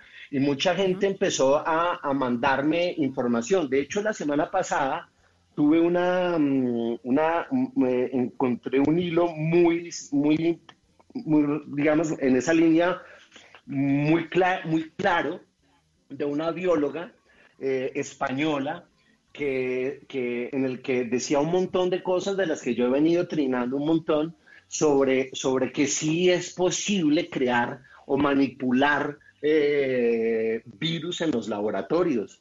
Y entonces yo em, le, ella vio que yo la retuiteé, me escribió algo y empezamos a, a conversar y, y, pues me dio un montón de información muy importante sobre esto que coincide con otra tanta información que me han compartido otro tipo de personas, eh, desde conspiranoicos como yo hasta realmente científicos y, y biólogos y neurólogos y médicos que están pensando eh, y están alzando sus voces diciendo, eh, aquí hay que tener cuidado porque esto no es un virus que, que salió de un animal y, y, afectó a las personas, sino que aquí detrás de esto probablemente eh, hay, hay, hay manos oscuras que están manipulando el tema del virus y por tanto el tema de la pandemia. Albatros, pero venga, en medio de esa manipulación, según lo que a usted le ha llegado y lo que ha buscado, ¿qué pasa con el tema de las estadísticas? ¿Las están inflando? O al contrario, porque digamos, los números en Colombia parece que fueran menos y, que estamos haciendo, tomando fotos desde hace dos semanas, por más que ya pasamos los 16 mil. Ustedes, ustedes, ustedes van a los hospitales en Bogotá y no hay una ocupación de más del 30% o incluso menos de, de, ni de camas, ni de UCIs, ni de nada. Eh, hay una, les voy a leer, por ejemplo, yo tengo aquí un documento de la Organización Mundial de la Salud. De la, del, en este momento son los dueños de la verdad, ¿verdad? la Organización Mundial de la Salud. Entonces todo el pues mundo cree lo que ellos les dicen. Entonces yo tengo un documento de ellos que dice eh, la enfermedad eh, la EPOC enfermedad, es una enfermedad pulmonar, eh, crónica. Se llama enfermedad pulmonar obstructiva crónica. Es una enfermedad pulmonar. Eh, al año afecta a más de 200 millones de personas, de los cuales 65 millones tienen enfermedad de vía aérea grave. 65 eh, millones de personas. El asma, el asma, ellos señalan que el, 334 eh, millones de personas sufren de esta enfermedad en todo el mundo. De las enfermedades, 489 mil personas mueren de asma al año. 489 mil personas. Sí. Eh, ¿Ustedes habían oído esas cifras? ¿Eso no les suena a una pandemia? Pero, pero ¿qué, ¿qué quiere, qué quiere decir eso? Una pandemia. Eh, las cifras de la pandemia, las cifras de nuestra pandemia nos, del, COVID no son superiores a otro tanto de enfermedades. Eh, la, la, la, infección, infecciones agudas del tracto respiratorio que provienen de enfermedades como, como la gripa estacional, la influenza, eh, causan muertes al año de 4 millones de seres humanos al año. Pero, qué, pena, qué pena, Albatros y, compañeros que, interrumpa, pero es que yo, quiero decirles una cosa. Si uno hoy busca en Internet teorías de que la Tierra es plana, las encuentra. Y si busca teorías de que entre nosotros viven reptilianos, las encuentra. Y hay teorías de todo lo que usted quiera, de que eh, del centro de la Tierra, de lo que se le ocurra, de lo que se le ocurra, uno encuentra teorías en Internet. Y a mí me parece que nosotros tenemos que ser un poquito responsables en la forma en cómo tratamos estos temas. Porque es que eh, eh, eh, y, cuando me refiero a responsables es darle a estos la justa proporción. Me parece supremamente interesante que hablemos de un guion de cine, me parece supremamente interesante que hablemos de la posibilidad de que esto pues no haya sido por un murciélago y un marrano, sino que, ok, puede ser que sea un virus y que alguien se le escapó. Llevar esto a la discusión posible de que es que hay unas manos detrás de esto, de que esto no es tan grave, de que, de que mm, hay gente que igual se muere por asma y por otra cosa, me parece riesgosísimo con este altavoz que tenemos. No, no estoy diciendo que no es grave, ojo. ¿No? Pero le estamos bajando la caña. ¿Perdón? Pero le estamos bajando la caña a la gravedad de la situación. No, no, no. O sea, es, que llevamos en la casa encerrados 60 días porque nos da miedo que se nos muera nuestra familia. Descubrir. Eh, genera, por ejemplo, se creía que era una enfermedad pulmonar y que afectaba a los pulmones y se está descubriendo por, los, por las autopsias que han hecho los italianos porque los chinos no fueron capaces de dar esa información que genera coágulos en la sangre y que la, primera, la primera reacción del cuerpo son los coágulos. Entonces, finalmente no estamos enfrentados necesariamente a una enfermedad de tipo respiratorio. Yo lo que estoy diciendo no es para restar la gravedad al asunto, porque ojo, no es para restársela, es para decir que tenemos en el mundo otras tantas enfermedades que generan muchísimas más muertes al año eh, que las que está generando y las que al final va a terminar generando el, estadísticamente el, coronavirus. Y tiene toda la razón. Y se muere gente por manejar borracha y se muere gente por no mirar. Pero y, vamos a hablar de eso en radio y vamos a decir a la gente que no se preocupe. Les acabo de decir que, por ejemplo, las enfermedades respiratorias, con documento de la Organización Mundial de la Salud, generan entre generan 4 millones de seres humanos muertos al año. Las noticias no están cada año a principios de año, durante enero, febrero y marzo, que son los picos más altos de estas enfermedades, diciendo, tenemos una pandemia de influenza y se están muriendo tantas personas y los hospitales están colapsados. Entonces, ¿cuál es el mensaje? ¿Que no hay pandemia? ¿Que no es tan grave? ¿Que salgamos? No, no, no, no, yo no estoy diciendo ni que no salgamos ni nada, lo que estoy diciendo es que tenemos unas enfermedades que son tan mortales como, el, como el COVID y nadie les está haciendo esa publicidad. ¿Por qué y ahí es donde yo ahí es donde doy el siguiente paso. ¿Por qué nos están diciendo que esta enfermedad es tan mortal y tan peligrosa? Y, y, por qué estamos encerrados en nuestras casas. Pues porque, pues porque, porque yo te voy a decir por qué. Porque hay unos testimonios de gente que está enferma, porque hay, porque hay gente que se, que, que se ha muerto de esto, porque hemos visto a gente que se ha logrado sobrevivir, pero además por una razón súper importante, porque es una instrucción del gobierno para que nos cuidemos y porque me parece, y lo digo con todo respeto a, respetar a, ti y a mis compañeros, que no siento que nosotros, que, nosotros, que nosotros debamos estar tratando un tema tan grave con esta ligereza. Ninguno de los cuatro somos expertos en esto, ni médicos, ni nosotros somos periodistas y además y, no somos especialistas en salud. Y claro, evidentemente, que estemos dándole, este, que estemos hablando de este tema con esta ligereza, entendiendo que nos oye un montón de gente que probablemente nosotros no somos líderes de opinión, estamos lejos de eso, menos mal porque no nos puede oír un montón de gente diciendo, hombre, estamos encerrados, nos están, nos están metiendo la mano al bolsillo, esto es una no, de los bancos. Claro, Pani, pero es como cuando nos ponemos a hablar de ovnis y de extraterrestres. Son teorías. Pero es distinto, es distinto porque no está en juego la salud, pero no está, pero es que esta es una teoría distinta, es que estamos hablando de la salud de un montón de gente. Son teorías. Es que esto no lo podemos comparar ni con los ovnis, ni con los reptilianos, ni con el centro de la Tierra. Evidentemente, Pani, pero no se está diciendo que esta sea una verdad absoluta, sino estamos viendo un lado de una moneda donde supuestamente, y queremos ser claros, supuestamente se hilan unas cosas con otras. Entonces, ¿qué pasa con la vacuna? Y expliquemos esa magnitud, en que es una teoría en que nos estamos divirtiendo, en que, en que, en que, en que podemos tener razón o no, pero tengamos cuidado con la pontificada porque me preocupa un montón. Pues, y es, no, no, no, realmente puedo estar equivocado. Claro, claro. No, no, no, pero, pero fíjense que incluso... La, idea, la idea y, ojo, lo, repito, no es ni siquiera restarle importancia al tema del virus, sino abrir la posibilidad de que la gente sea un poco más curiosa e investigue y se pregunte un poco más. Porque es que realmente lo que termina pasando es que eh, los seres humanos eh, nos negamos a nuestra capacidad eh, de pensamiento, a nuestra capacidad crítica y dejamos que las verdades nos las digan otros. ¿no? Y ese es realmente el verdadero riesgo, cuando nosotros nos cedemos nuestra voluntad y dejamos que otros vengan y nos digan en qué debemos creer.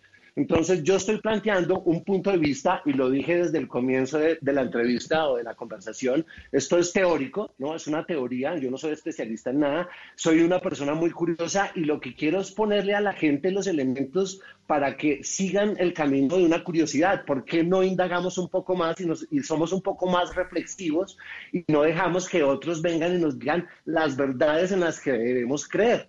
Y una de esas es la posibilidad de que, de que eh, estemos en un medio de una pandemia no, titulada de esa manera y que no sea la primera pandemia a la que nos hemos enfrentado porque realmente vivimos en un mundo de pandemias. ¿Sí? Y si nosotros vivimos en un mundo de pandemias, ¿qué hay detrás de esas pandemias? Y es hacia realmente hacia donde yo quisiera que pusiéramos un poco la atención y es cuando, cuando, nos, cuando nos llenamos de este medio miedo a las enfermedades, eh, ¿a qué recurrimos? A alguien que nos salve de esas enfermedades. Y lo que, está, lo que se está cocinando detrás de todo esto es, eh, eh, y a lo que todo el mundo está abocado en este momento, es necesitamos una vacuna. Y entonces, eh, pues estamos, vamos a llenarle el bolsillo a unas farmacéuticas que probablemente han estado cocinando, eh, y vuelvo a decirlo, esta es una teoría, y si queremos la, la, definimos como teoría conspirativa, perfecto, pero algún día esas teorías conspirativas, como ha pasado con otras, se vuelven hechos de conspiración. Entonces podemos estar ante el hecho de, una, de un negocio farmacéutico donde se crea una enfermedad para vendernos una vacuna. Bueno, y adicionalmente a eso, del plan de tal, también, digamos, a mí sí me ha surgido mucho en la cabeza la idea de, y me, me llevo al libro de 1984 y la idea del control policivo, porque es que pareciera que, pues claro, si nos tienen un poquito encerraditos, a veces nos pueden controlar más. Tenemos un bello control que se llama el nuestro celular.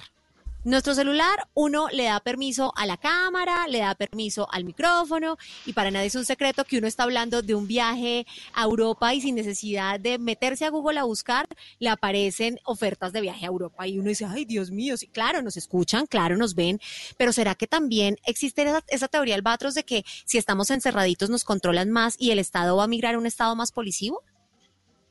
Pues eh, eh, eh, el miedo al virus y ahora les decía que salimos a la calle y el que salga sin máscara es visto como, como un asesino, ¿no? Y, y, de hecho salir a la calle ya es quién está en la calle, porque tú no puedes salir. Eh, ya nosotros mismos, los ciudadanos, estamos vigilando y fiscalizando a los demás. Ya nosotros mismos nos convertimos en policías.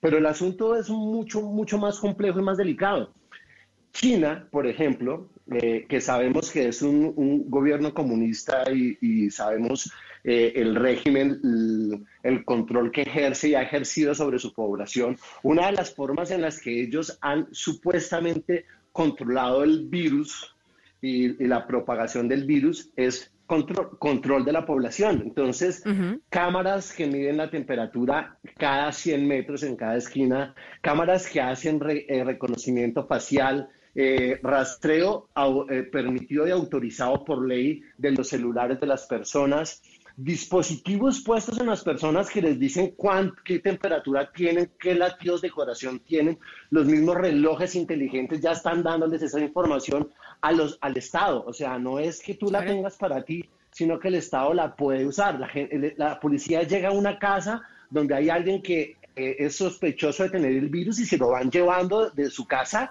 a, lugares de reclusión, donde los aíslan para tenerlos en cuarentenados a ver si desarrollan o no desarrollan la, la enfermedad. Porque entre otras cosas, la enfermedad tiene una particularidad maravillosa y es que no enferma a la gente, sino que la pone asintomática, que eso es una curiosidad bastante especial. Entonces, tú puedes ser asintomático no, no, no, no tienes ningún síntoma y la policía llega a tu casa, te saca de tu casa y te confina porque tú eres un riesgo de contagio enorme. Y es verdad, si eres asintomático y tú transmites la enfermedad, pues puedes contagiar a un montón de personas. Te llevan. Pero, en, ese monitoreo en, muchos lugares ya se están haciendo leyes para que la gente pueda eh, ceder libertades individuales y, y, la, y, la, y la, el Estado pueda hacer un control policivo mucho más, más, más exhaustivo. Hace dos semanas, no, la semana pasada en Colombia se aprobó, se autorizó, el MINTIC autorizó la implementación de una red de pruebas de 5G, de redes 5G. Ah, sí, con, señor. La, con la excusa fundamental de poder hacer un rastreo de COVID-19. Estamos a un paso. Pero venimos trabajando en la 5 venimos pidiendo la 5G hace como tres años. ¿Perdón? pero hace como tres años venimos pidiendo la 5G y, se viene trabajando en eso. O sea... Ah, ah no, no, claro. Y, se había anunciado que entre, entre 2020 y 2021 Colombia iba a empezar a implementar sus redes. Pero, pero la coyuntura es muy especial porque la semana pasada, por el tema del COVID, decidieron, venga, hagamos esto ya, no lo dejemos para el 2021, hagámoslo ya y hagámoslo para rastrear a las personas. Sí. Y a todo el mundo le parece genial, porque, porque vamos a evitar el contagio y vamos a evitar la propagación del virus y nos vamos a salvar de este virus mortal.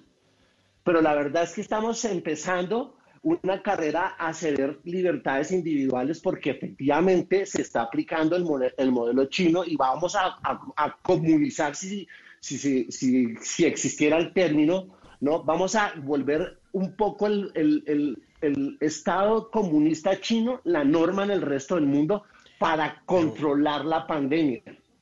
vamos a ceder libertades individuales y vamos a implementar leyes que nos permitan un control policivo de la sociedad. Pero, pero, pero Albatros, pero ¿sabe qué? Pues a, mí, primero, China lleva haciendo esta vaina un montón de años. O sea, identificación de temperatura y, el tema de que le identifican su cara, o sea, esa vaina, usted, usted quiere pasar de Hong Kong a Shenzhen y eso es con foto de cara y con identificación y esa vaina funciona así y la tienen hace cinco años. Eh, no, hoy por lo que estamos sufriendo un poco eh, en Colombia es por gente que tiene el virus, es asintomática y dice yo no siento nada, entonces igual voy a salir, ¿no? Y enferma a gente que pues probablemente también sea asintomática, pero a alguien que sí lo pueda enfermar. Eh, yo lo que quisiera entender es cuál es el miedo a que el Estado sepa mi salud. No, yo, a mí sí no me parece. A mí sí no me parece un poco por eso. Porque es que son mis datos, los datos valen oro, es mi intimidad, es mis cosas. Es genial para hacer estadística, vale, pero, en tiempo real que se enteren si tengo la tensión alta o bajita, o si, o si, o si me llegó la regla hoy, no me interesa. ¿Cuál es el problema? Pues no quiero. Pero, es, que, pero es que eso es por el bien de la comunidad, que usted tenga la tensión alta, saber que usted tiene la tensión alta es por el bien de todos. Claro, pero entonces Sí, el problema no es que sepan tu salud. Entonces... Si estás bien o estás enfermo.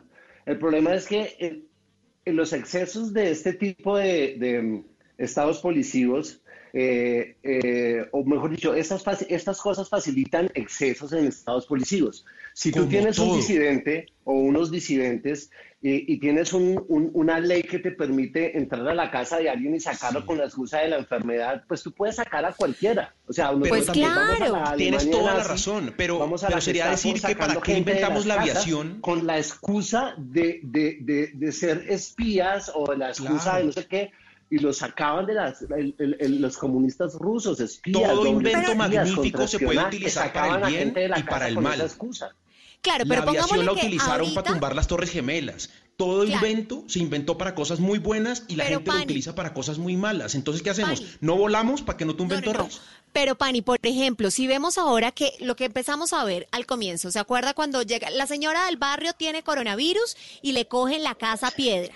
Si usted. eso es la gente, eso no es la tecnología. Claro, no es la tecnología. Eso es la cultura. La gente hace con la tecnología. Entonces, por ejemplo, yo estoy identificada como eh, una persona contagiada. Y entonces la gente se le viene encima, o, la, o lo que sea, la sociedad se le viene encima y empieza a señalarlo, empieza a haber una segregación. No sé, voy a ser muy loca. Usted se vio el capítulo de Black Mirror de esta gente que tenía que ser puntuada para acceder a créditos de vivienda y tal, que ya se está viviendo en China.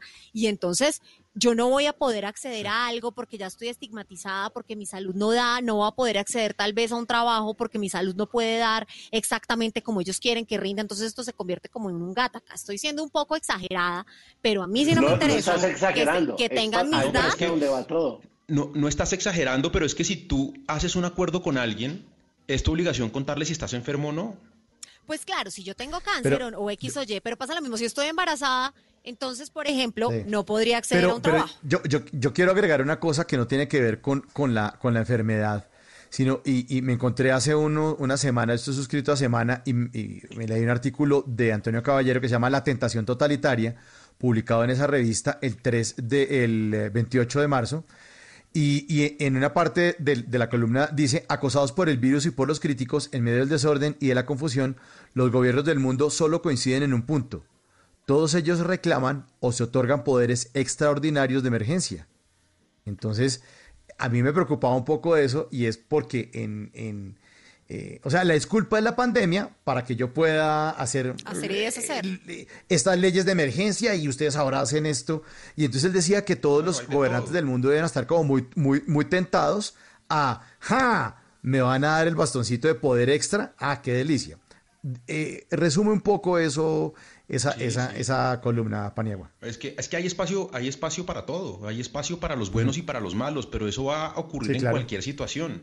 Eh, en cualquier escenario, alguien puede aprovechar un hecho para, para sacarle provecho y para ponerlo a su favor.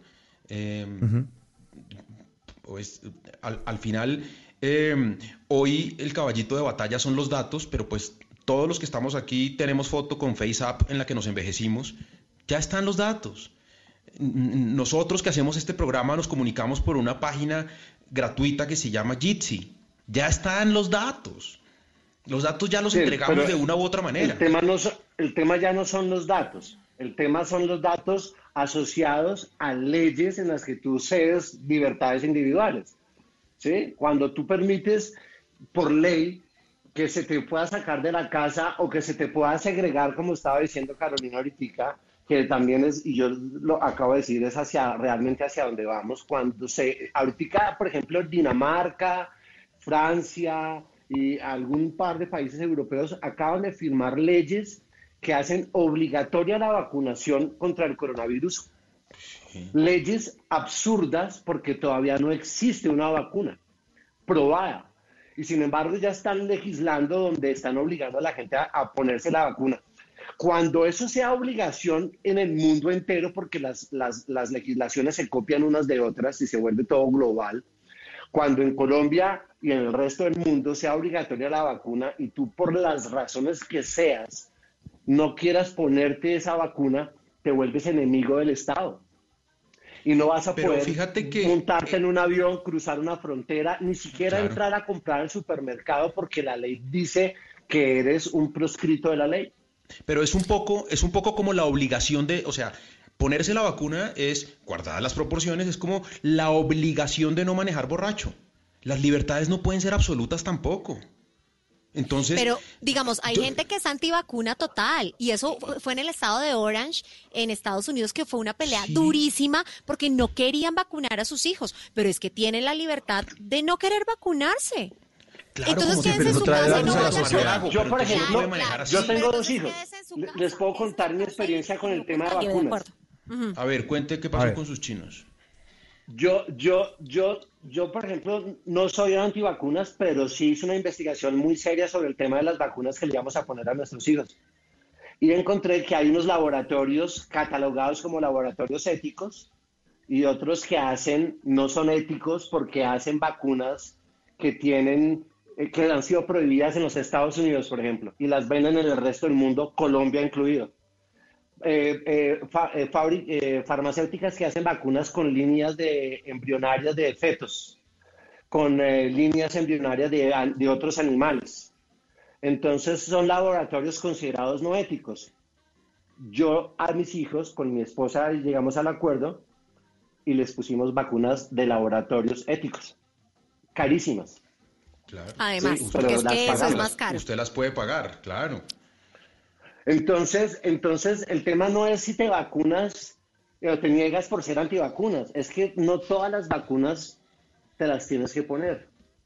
O, o te puedes poner unas vacunas eh, de unos laboratorios que entonces, demuestren ¿quién que decide la es línea? eficiente. ¿Quién decide Así, cuáles sí ahorita se apuran no? a poner una vacuna contra el coronavirus. Una vacuna se demora en, en- en hacerse 10, 15 años. Aquí no van a sacar una vacuna en meses. Están diciendo que va a salir en enero, que 18 meses. estamos- Vacunas de, de, eh, de RNA que no, no son vacunas seguras, vacunas que cuando las empiezan a testear y luego las empiezan a, a- globalizar pueden tener efectos secundarios. Tú tienes el derecho de no ponerte una vacuna de la que tú no te sientas seguro. No estoy diciendo que no nos vacunemos para, para, para que eh, entonces la, la enfermedad se mantenga en el mundo y sigamos matando personas porque las seguimos contagiando, pero hay que tener mucho cuidado con las vacunas que se están inventando y que te vas a, y que te vas a poner. Tienes el derecho No, al miren- menos miren de esperar a que haya una vacuna que sea realmente comprobada que es, que es una vacuna de verdad, una vacuna Pero le voy buena, a una poner un ejemplo, sin efectos ejemplo, Pani. secundarios. Mire, salió la vacuna del papiloma humano, que nos tenemos que poner las mujeres. No nos tenemos. Si la queremos, si nos queremos proteger, nos la ponemos. Cuando salió al comienzo la vacuna del papiloma humano, generó en Canadá una cantidad de efectos secundarios durísimos. En Canadá empezaron, yo tengo una prima que vive allá, sus hijos, sus hijas no sabían si ponérsela o no. Mire, yo me la vine a poner casi, casi 10 años después, por el susto.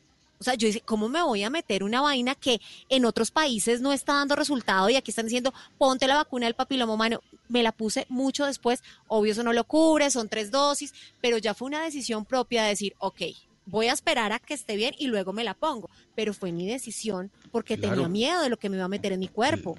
Claro, y está bien, y, y- y- y hay- y una cosa son los efectos secundarios, y ya estamos llegando a un tema de vacunas. Lo que pasa es que el papiloma humano no se transmite respirando. Pero venga, pero la, resulta que la influenza sí y la y la y la mm, y la y la y hay otras enfermedades, otros SARS y hay un montón de enfermedades que se transmiten por el aire o por contagio y tal. Y las vacunas no son esas vacunas no son obligatorias. Sí, tal estamos, vez habría que estamos pensar en ver si- una vacuna obligatoria. Ahora, estamos especulando, ¿saben? Porque de todas Sí, formas... porque tampoco hay vacuna. en cuatro países, y- pero yo, digo, mi teoría es, es posible que hacia el escenario hacia el que vayamos es que nos quieran hacer obligatoria una vacuna, una globalmente. Ba- Bill Gates lo dijo, la única forma en que vamos a superar esto es cuando toda la población de la Tierra se haya vacunado. Ujú. Pues el, el debate eh, está ahí puesto. Eh, yo quiero aclararles a todos los oyentes de Bla Bla Blue que nunca, nunca es intención ni esta emisora, y mucho menos de este programa, pontificar. Ni siquiera yo, ni siquiera yo. O sea, antes de entrar a Blue, jamás he querido y, y detesto eh, la, la pontificada y detesto eh, como que la posición de tener 100% la verdad y estar segurísimo de toda la verdad. Yo dudo de muchas cosas, dudo de, de muchas cosas que pasan en el mundo, de, la alimentación, bueno, de muchos aspectos.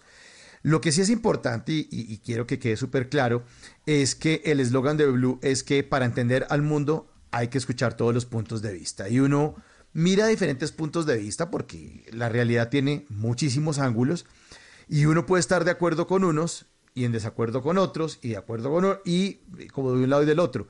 Incluso eso es uno de los grandes espíritus de Mañanas Blue en el que ustedes pueden escuchar las noticias y hay diferentes puntos de vista, hay diferentes posturas y queremos siempre plantearlas. Y en Bla Bla Blue, eh, que también lo decimos, aquí hablamos todos y hablamos de todo. Así que queda esta teoría de Albatros puesta, quedan diferentes ángulos y cada uno, de acuerdo con eso, sin que nosotros, repito, estamos pontificando ni aconsejando que no se vacunen y que salgan ya a las calles porque todo esto es una mentira, simplemente estamos tratando de entender o de, po- o de poner sobre la mesa otras maneras de verlo. Yo por lo menos seguiré guardado en mesa, estoy más guardado que diploma de bachillerato. Seguiré aquí guardado y estoy cruzando los dedos para que salga la vacuna y cuando salga no voy a dudar un solo segundo en ir a hacer la fila para que me la pongan, porque sí, sí le temo esto. Lo que pasa es que eh, sí creo que debemos eh, dudar, cuestionar, eh, indagar, mirar un poquitico más allá, entender, unir puntos como hizo Bill Gates, que unía puntos y se inventaba otras cosas dentro del mundo de, de- la tecnología. Así que ese es el espíritu. Muchas yo gracias, Albatos, por acompañarnos esta decir- noche aquí en Bla Bla Blue. Sí, eh. Tengo que decirle, Mauricio, que yo espero con ansias que ese guion que está construyendo Albatros se convierta en una película o en un libro y voy a ser el primero en leérmela, porque me encantan las películas, los libros y las historias sobre, sobre teorías de conspiración, sobre eh, temas chéveres, sí. que uno nunca... me fascinan. pero quiero que las entendamos en el contexto de, de, cuando pueden ser ficción y cuando, y cuando estamos basados eh, y cuando tenemos las capacidades para, para hablarlo con, con, la propiedad que, que ameritan. ¿no? Esto, esto por supuesto, no es un tema, no es personal, esto es cómo nos enfrentamos a los distintos temas que, que hay. Exacto. Pues, yo les doy las gracias por la, por la invitación y también eh, pues, me encantaría realmente eh, que esto sea solo una ficción y, que esos escenarios que yo conspiranoico que soy me imagino no se cumplan nunca. No, no porque tiene un toque apocalíptico que uno no quisiera, uno quisiera despertar o salir de esa sala de cine y decir, con las crispetas que le sobraron en la mano, decir, oiga, estuvo buena la película, pero que eso de verdad no, no, no sea cierto. A mí, a mí también me afana eso. La otra vez estaban diciendo que esos robots que uno compra para que le aspiren la casa, que es un platón, que es que esa vaina le graba cosas a uno. Yo no quiero que eso sea realidad. Yo quiero que eso quede en la ficción. No, yo quiero que eso quede en la ficción. Albatros, un abrazo, mil gracias por sus teorías. Eh, y nada, pues seguimos. Viene Voces y Sonidos con Javier Segura. Y viene la tercera hora de Bla Bla Blue. Ya regresamos.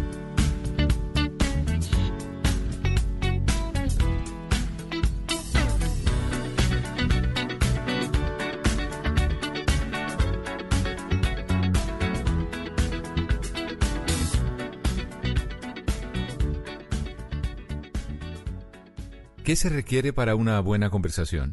Un buen tema, un buen ambiente, buenos interlocutores, preguntarles a los que saben y dejar que todos expresen su opinión.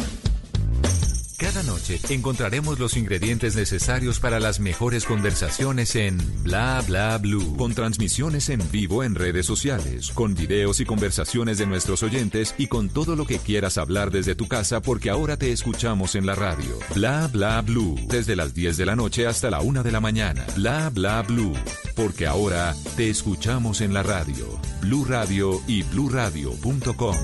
La nueva alternativa. Voces y sonidos de Colombia y el mundo en Blue Radio y bluradio.com, porque la verdad es de todos.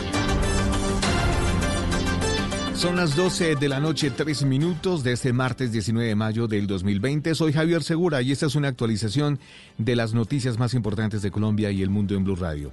Un juez en Cali envió a la cárcel a dos presuntos responsables del asesinato de una, joven enfermera y su padre, confirmó la fiscalía.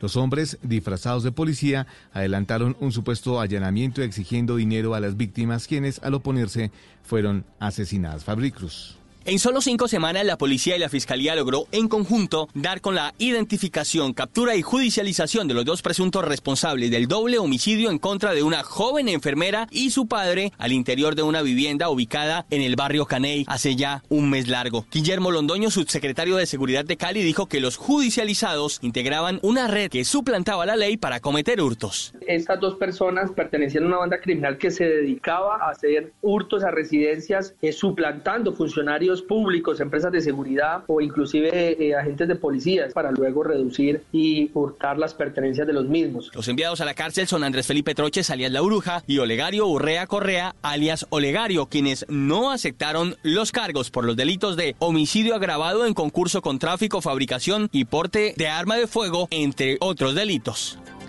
12 de la noche, 4 minutos, la gobernación del departamento de Caldas interpuso una acción de tutela contra cuatro EPS del país por una millonaria deuda con el sistema de salud en el eje cafetero. Rubén Ocampo. Pues el gobernador del departamento de Caldas, Luis Carlos Velázquez, interpuso una tutela contra las EPS que le están debiendo a su departamento 194 mil millones de pesos, a Risaralda 191 mil millones de pesos y al departamento del Quindío están debiendo 161 mil millones de pesos. Hablamos precisamente con el gobernador y esto nos dijo. Sin embargo, hay unas EPS que, digamos, llaman la atención por los montos que nos deben, como es el caso de Salud Vida con 37 mil millones de pesos, Medimas con 20 mil millones de pesos, Asmed Salud con 16 mil millones de pesos. Café Salud, empresa ya liquidada hace tres años con 16 mil millones de pesos. Esta tutela fue admitida el pasado viernes 15 de mayo y en este momento se le está notificando a las EPS esta acción puesta contra ellas. Una vez enteradas, tienen un plazo de 24 horas para responder. 12 de la noche, 5 minutos. El ejército en Antioquia rescató a cinco menores de edad que habían sido reclutados por el ELN.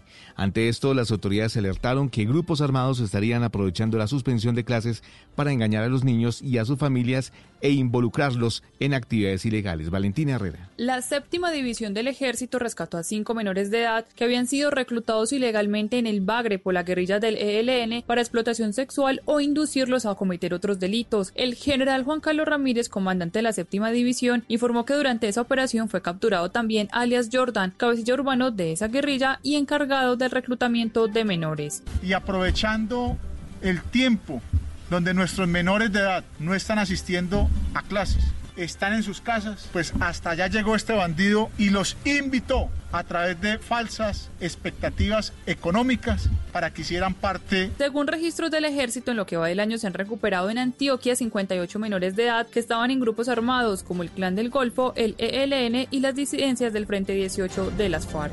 12 de la noche, 6 minutos. Expertos advierten que Soledad y Barranquilla se ubican entre las tres primeras ciudades del país con mayor incidencia de casos de COVID-19 por cada 100.000 habitantes, incluso por encima de Bogotá. Ingel de la Rosa. Si se analiza el número de casos de COVID-19 que se reportan por cada 100.000 habitantes, tendremos que después de Cartagena, Soledad y Barranquilla son los territorios con más contagiados en el país. Así lo indicó Hernando Vaquero, decano de la Facultad de Medicina de la Universidad del Norte, durante una conferencia virtual entre epidemiólogos y el alcalde de Barranquilla, Jaime Pumarejo, en la que quedó claro que la incidencia de casos en la capital del Atlántico y en el municipio de Soledad está incluso por encima de Bogotá. En términos de pandemia es que vamos un poco más adelante en los contagios. Eso nos coloca necesariamente en el escenario de saber cómo estamos respondiendo nosotros ahora con nuestra capacidad hospitalaria. A pesar de lo escandalosas que puedan ser las cifras, el experto resalta que solo el 5% de los pacientes detectados con coronavirus en Barranquilla está necesitando atención en hospital. Noticias contra reloj en Blue Radio. Y cuando son las 12 de la noche y 7 minutos, la noticia en desarrollo, pobladores de una populosa comuna en el sur de Santiago se enfrentaron con policías en protesta por la falta de alimentos y trabajo debido a la crisis provocada por el coronavirus que mantiene en cuarentena total a la capital chilena. La cifra, hasta 2,8 millones de pesos, tuvieron, eh, podrán comprar los colombianos en vestuario, accesorios útiles, electrodomésticos, equipo deportivo, bicicletas, patinetas, incluyendo las eléctricas, computadores y celulares inteligentes e insumos agropecuarios durante los tres días sin IVA que el gobierno estableció para los días 19 de junio, 3 de julio y 19 de julio. Y seguimos atentos porque el alcalde de Nueva York, el demócrata Bill Blasio anunció que el Centro para el Control de la Prevención de Enfermedades confirmaron la relación entre un tipo de síndrome inflamatorio multisistémico potencialmente mortal para niños y el coronavirus. La ampliación de estas y otras noticias encuéntralas en blurradio.com. No olvides descargar la aplicación Coronap en App Store y Google Play para estar informado sobre el avance del coronavirus en Colombia. Sigan en sintonía con Bla Bla Blue, conversaciones para gente despierta. Dígale no a las noticias falsas. Evite los medios anónimos e irresponsables. En tiempos de emergencias y de incertidumbre, es fundamental la información verificada y confiable. Los medios de comunicación formalmente establecidos, por su profesionalismo y responsabilidad, son el antídoto más eficaz contra las noticias falsas y la desinformación. Infórmese por la radio y la televisión a toda hora, con los rostros y las voces que usted conoce y confía. Fue un mensaje de la Asociación Internacional de Radiodifusión, AIR. Estás escuchando Blue Radio. Es hora de descansar para que mañana te despiertes con el ánimo de seguir cumpliendo tus propósitos. Es tiempo de cuidarnos y querernos. Banco Popular, siempre se puede. Hoy nuestros abuelos nos sorprenden compartiéndonos las mejores historias de su juventud. Hoy, un recuerdo especial ha convertido de este día un día extraordinario. Tú también puedes hacerlo. Banco Popular. Hoy se puede, siempre se puede.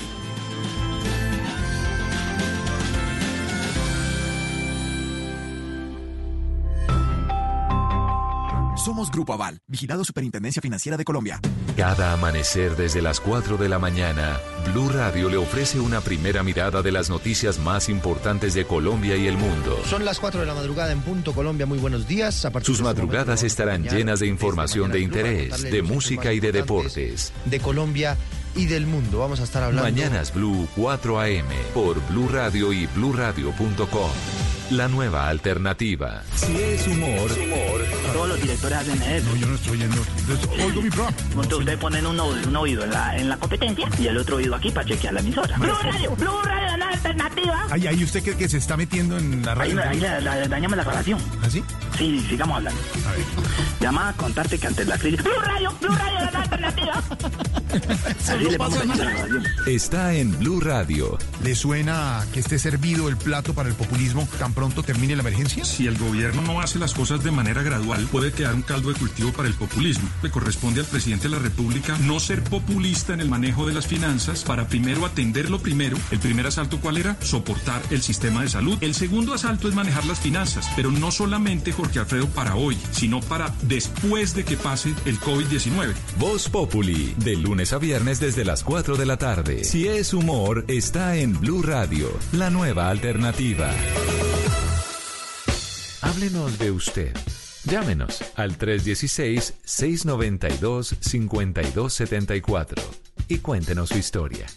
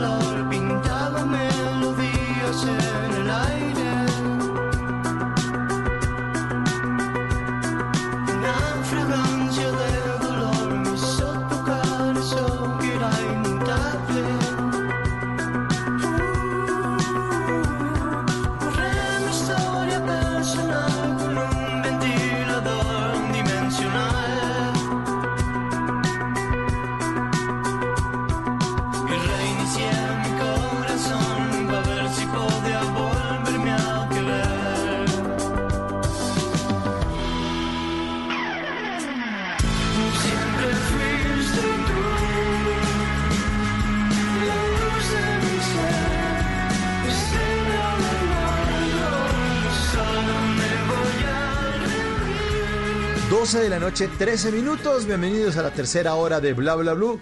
Semana nueva, música nueva, don Simón Hernández. Buena música aquí en Bla Bla Blue.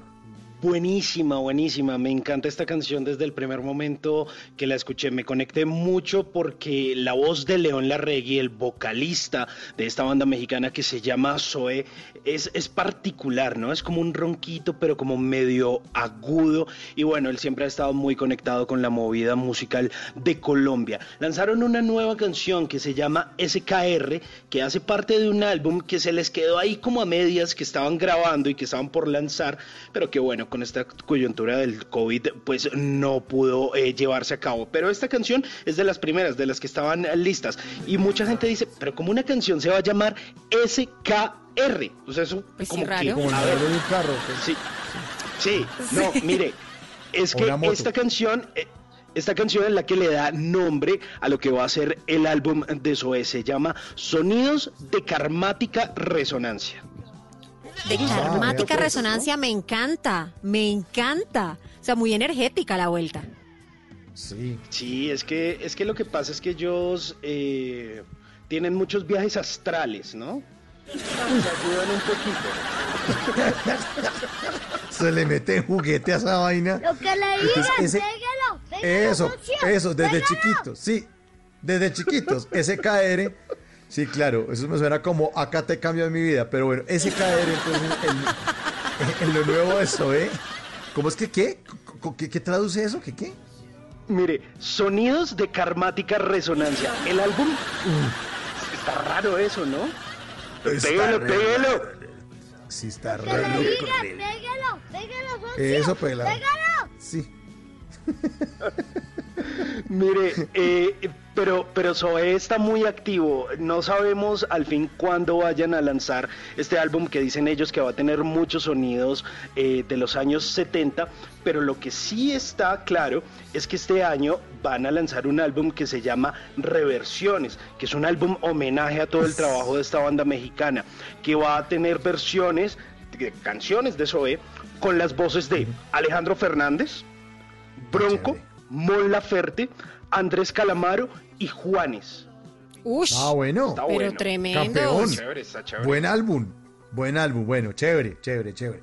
Bueno, arrancamos con esta canción de Zoé, que está muy chévere, muy chévere en esta tercera hora Bla Bla Bla. Y en esta tercera hora, choque esos cinco con Carolina Pineda, porque no todas las noticias, no todas las noticias de, no todas las noticias del COVID son malas. Hay buenas noticias y las tenemos para todos ustedes en Choque esos cinco. Las llamadas, las llamadas de todos ustedes, 316-692-5274. La línea de Bla Bla Blue, porque ahora te escuchamos en la radio. Y más adelante, el señor Simón Hernández les va a dar a todos ustedes unos consejitos eh, para, eh, no sé, administrar el tiempo del celular en esta cuarentena. Uno muy pegado ahí y él va a darnos unos consejos para que podamos evolucionar. Y algo, algo muy bueno, una iniciativa muy, muy bonita que viene a, parte de la Luis Ángel Arango, la gran biblioteca eh, que queda en Bogotá, que es una belleza. Va a haber una iniciativa, es- eh, tendremos una iniciativa, él les va a contar de qué se trata esto de la Luis Ángel Arango. Buena música, como esta karmática, de que vamos a poner otra como más aterrizada. Suena aquí en esta tercera hora de Bla Bla Blue. Buena compañía, esto es Bla Bla Blue, loco, Bla Bla Blue. ¡Déjalo! ¡Déjalo, socio! ¡Déjalo! Ya, chino, ya, ya, chino, guárdese, acuéstese a dormir. castillos de venganza.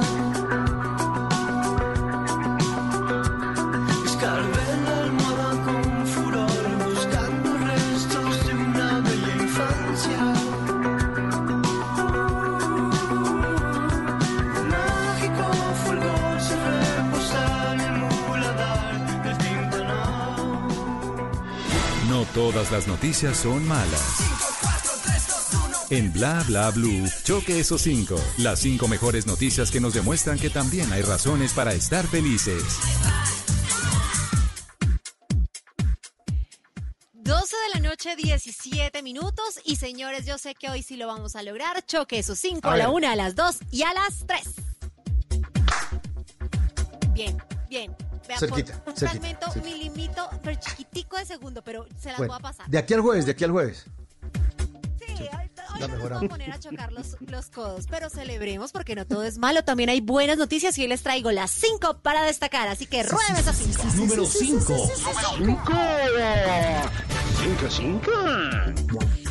Bueno, pues ustedes conocen a HP, ¿cierto? A la marca HP. No, no, respete. Hewlett Oiga, Packard. no, no, no, no, Hewlett no. Packard. Sí, Hewlett. Packard, la Ah, marca de ah, tecnología. Ah, ya HP. pones el pito ahí para Sí, que. No, no, no, no, no. Pues Hewlett Packard se asocia con una comuni- comunidad de artistas para sacar una cosa bellísima de unos pósters y una campaña que se llama Windows of Hope. Y es una extensión de una plataforma que ellos ya tenían, que es Print, Play and Learn. Y varios artistas del mundo, como Aaron Darpling, como Laura Callaghan, muchos que son pintores famosos, pues han creado una galería de carteles diseñada para ser impresos facilito desde su casa o los pueden usar como fondos de escritorio o como fondos para videollamadas. Resulta Oiga, que uno de los Ta- señor- Tacho, Diga. Es ¿Qué que pasó? eso se, eso se ha convertido en tendencia. Ustedes no han tenido reuniones por Zoom o por otras aplicaciones y cada una de las personas personaliza su fondo, pone como un croma. Sí. Hay gente sí. que pone como si estuviera en Transmilenio, como si estuvieran en una playa, como Yo si quiero estuvieran aprender a hacer en eso. Mou. Acabo de Porque estoy atrasado Ay, en chévere. eso. Pues es que ponen Claro. el, el, de, de Brooklyn, pueden, poner una cantidad de cosas atrás. Yo quiero. Como si ¿Cómo, estuvieran ¿Y afuera. cómo hago eso? ¿Simón me enseña? En? Zoom, ¿Mañana? en Zoom hay le voy- hagamos una cosa, mañana le voy a traer un manual para que haga eso. ¿Cómo es? ¿Cómo sería? Eso, eso, ¿cómo es y cómo sería? Ah, Chévere, bueno, listo, perfecto. chévere, chévere. Pues bueno, estos, estos, estos artistas, pues lo que se hicieron fue eh, a- asociarse con, con Hewlett Packard, porque es que ellos querían que la comunidad creativa de todo el mundo brindara unas formas adicionales de expresar de verdad cómo se sienten, desde la gratitud, de la esperanza, del amor, de la unión. Entonces son 35 carteles originales, muchos, muchos de ellos diseñados exclusivamente para Hewlett Packard durante este tiempo Si ustedes quieren entrar y descargarlos para poder usarlo también en Zoom, para ponerlo de fondo de pantalla, para imprimirlo y ponerlo en su, en su cuarto, lo único que tienen que hacer es entrar a www.hp.com slash Windows of Hope. Lo voy a poner ahora en mi redes sociales Windows of Hope y pues hay que tener en cuenta que ellos también han hecho muchísimas otras cosas porque por ejemplo está entregando un contenido educativo eh, que ha sido curado por varias compañías científicas Ajá. para apoyar a profesores y estudiantes en los programas. Em, ellos tienen un programa que se llama Turn to the Learn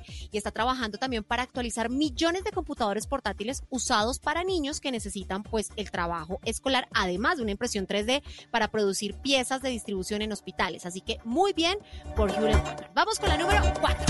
Número 4.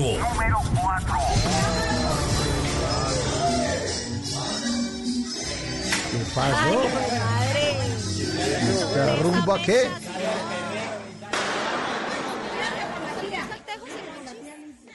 ¿Qué pasó? Sí, mecha, mecha. A, a mí me gusta el tejo, pero con cerveza. Muy bien. Aquí lo pueden jugar. Encontré una cosa maravillosa y es un tejo que se puede jugar de manera virtual. Es una aplicación que sacaron unos ingenieros de Tunja y que ha sido la locura. Se puede descargar y pues es que el Alto Turmeque ya tiene su tecnología. Este grupo de boyacenses en cuarentena dijo, aquí vamos a sacar este tejo en el celular y pues resulta que los, lo chévere de esta aplicación es que los avatars son supremamente curiosos porque Pueden escoger la pinta boyacense, la ruana, las alpargatas, el sombrero, pueden escoger el color de piel y hasta Buenísimo. el departamento que se va a representar. Se puede jugar recorriendo varios lugares del país y hasta se puede vencer al dueño del tejo y llegar hasta la Copa Boyacá, así se llama porque es como un recorrido, que reúne a los mejores lanzadores de tejo del país. Así que ustedes ya pueden descargar. La aplicación ya estaba en redes sociales, solo que ahora migró a que lo podamos descargar en nuestros celulares. Así que mecha, bo- mejor dicho, bocín, moñona, todo. Vamos con la número 3. Tres, su merced. Número 3.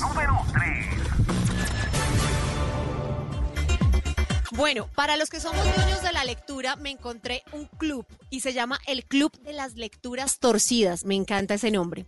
Pues resulta que este club de lectura ¿Cómo es va a eso? empezar el próximo 23, se va va a empezar el próximo 23 de mayo y es un espacio de construcción para dar muchas voces donde busca que la torsión sea como un adjetivo para romper estereotipos. Entonces, lo que fuera de esas, de esas lecturas de los príncipes rescatando doncellas para dar paso a escenarios eh, así hermosos, pues lo que buscan en estas lecturas es la diversidad, la afectiva, la erótica y la formal. Así que se van a leer libros, lo que ellos dicen que incitan a la promiscuidad lectora entendida como una novela gráfica donde van a pasar por la poesía y buscan salir de ese contexto, por ejemplo, también de que la heterosexualidad es la normalidad. De este modo, las obras escogidas entrarán en esta premisa. Del ¿Qué, carajo, número dos? Me gusta eso. sí, me gusta, me esa gusta. premisa que conocíamos de la, con los de la libros. señorita Antioquia. Sí, la señorita Antioquia nos Hombre dijo esto hombre. y esta va a ser la Mujer premisa. con mujer, ¿Sí? hombre con hombre y también Ah, sí. mujer a hombre del mismo modo en el sentido contrario. ¿Se Clarísimo. acuerdan? ¿Se acuerdan de Verónica? De Verónica Velázquez, Sí, la claro. señorita Antioquia. Esta premisa así va a entrar y resulta que van a leer títulos como Mundo Cruel, Elefantes en el Cuarto, Nuevo Sentimiento, Cartas Cruzadas. Lo va a leer Carlos Sosa. Si ustedes quieren entrar, va a ser por la plataforma de Zoom. ¿Y qué tienen que hacer? Escribir al siguiente WhatsApp 312 386-2952. Repito, 312-386-2952. Le dicen, ajá, señor Carlos Sosa, yo quiero entrar a leer esos libros y esas lecturas torcidas y ahí empiezan el 23 de mayo. Vamos con la número 2. Mujer con mujer, Ahora sí la dos. hombre con hombre y también Gracias, mujer a hombre del mismo modo en Muchas el gracias. sentido contrario. Número 2. Les noticia para los de Neiva. Mm, Neymar. Imagínense que van a subsidiar el servicio de agua en Neiva por dos meses más, mano. Mm. Ah, qué bueno. Uy, sí. Pues Necesario. que se va a ampliar dos meses esa medida del no cobro del mínimo vital de agua en los sectores más vulnerables de Neiva. Por lo tanto, la empresa de servicios públicos cumplirá la medida adoptada por el alcalde Gorky Muñoz de no cobro a los usuarios de estratos 1, 2 y 3 de la ciudad por concepto de tarifa de acueducto y de alcantarillado correspondiente a los meses de marzo, abril y se extenderá ahora por mayo y por junio. Así que ese alivio va a ser por ma- para más de 100 mil familias de la ciudad, pues porque todos sabemos que estamos en una situación bien difícil económica y pues eh, la alcaldía de Neiva se mete la mano al drill. Mire, estos subsidios em, le significan al municipio aproximadamente 6.800 millones de pesos. Y eh, también lo que se anunció es que para las familias de los estratos 1 y 2 de Neiva recibirán el 100% del mínimo vital de agua, que son gratis 16 metros cúbicos. No por eso, no por eso nos vamos a poner a gastar agua.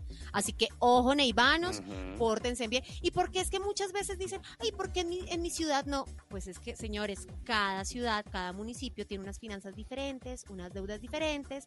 Así que si ellos pueden, qué bueno. Y vamos con la número uno. Número 1. Mariachis. Uy, uy, madre. Se arregló esta por ahora sí.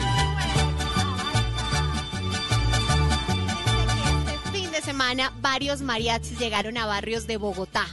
Llegaron al barrio Cedritos, llegaron a Chapinero y pues resulta que ya los mariachis dijeron, vengan, obvio, tenemos que trabajar y ya no nos pueden meter en las casas, porque es que uno llegaba al mariachi con el bafle, perdón señorita, le trago, y ellos ya no pueden entrar a las casas. Pues ellos son de los que viven del día a día, señores. Entonces se fueron por las calles de Bogotá a alegrar a muchos, muchos barrios. Y pues dijo, bueno, la situación estaba fácil. Eso dijo Jorge Cruz, que es director de Mariachi Monterrey. Dijo, vea, la situación está difícil. Y co- con ese temita del reinventar, pues nos tuvimos que reinventar. Salimos a las calles porque ya no tenemos el sueldo fijo. Y pues están tocando en varias cuadras de Bogotá, yendo. Alegran a la ciudad y pues la verdad es que son muchos, es un gremio de más o menos nueve mil personas que pues si ellos dicen que como muchos otros gremios están siendo olvidados por los gobiernos nacionales y distritales, así que si llegan a su casa a tocarle mariachis, ayúdeles, denles mercado, paguen la canción, alégrese. Sí, pues yo, yo le saqué roncito. Bueno, por lo menos por aquí pasaron, pero los escuché lejos. Y pero empezaron a reportar mucho en redes sociales, mucho, mucho, y de verdad alegraron el fin de semana de los Bogotá con la ñapa de la pandemia. Y si miramos las cifras al revés, señores, ¿Qué los pasa? recuperados el jueves los dejé en 1.657.000. A hoy, 19 de mayo, va 1.907.000. Ya casi, ya casi llegamos los 2 millones de re- recuperados, porque sí, tenemos por desgracia muchos infectados, muchos contagiados, por desgracia muchísimos más muertos, pero hay que ver las cifras y estamos casi a llegar al 40% de personas recuperadas. Así que, señores, si podemos, juiciosos, sigamos juiciosos en cuarentena y verá que esto lo sacamos adelante. Aquí están las cinco mejores noticias del día y choque esos cinco porque no todo es malo en esta vida. 12 y 29. Y precisamente desde México viene esta banda que se llama Río Roma. Habla, habla, habla con esa canción buenísima. Mi persona favorita. Y ya abrimos nuestra línea telefónica 316-692-5274. Desde el día en que te vi sentí como que ya te conocía un minuto fue suficiente y ya sentía quererte. Me encanta que seas tan ocurrente, de repente dices cosas que me vuelan la mente simplemente, pero siempre estás presente, aunque no pueda verte. De locura casi estamos igual.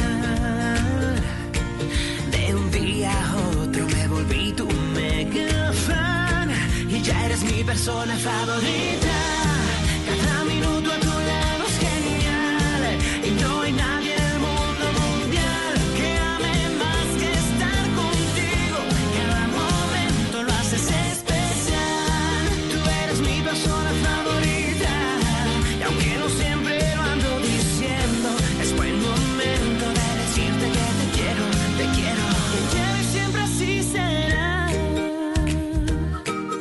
Ay, esa canción es hermosísima.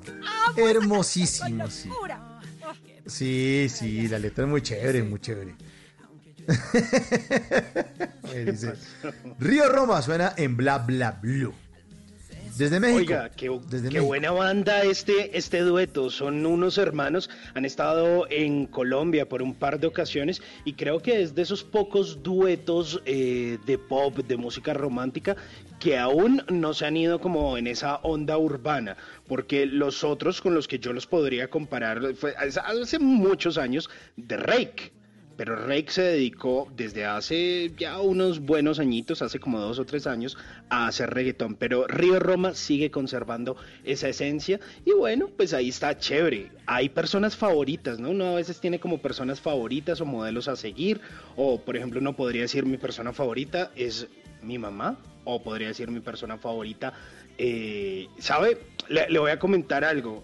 Ahí yo sé que ya viene llamada del oyente, pero estoy viendo un documental, es una serie documental que yo creo que a Mauricio le puede gustar, a Pineda también, que es de una persona que yo no conocía y no había explorado tanto porque pues yo viví los 90 pero estaba muy pequeño, Michael Jordan.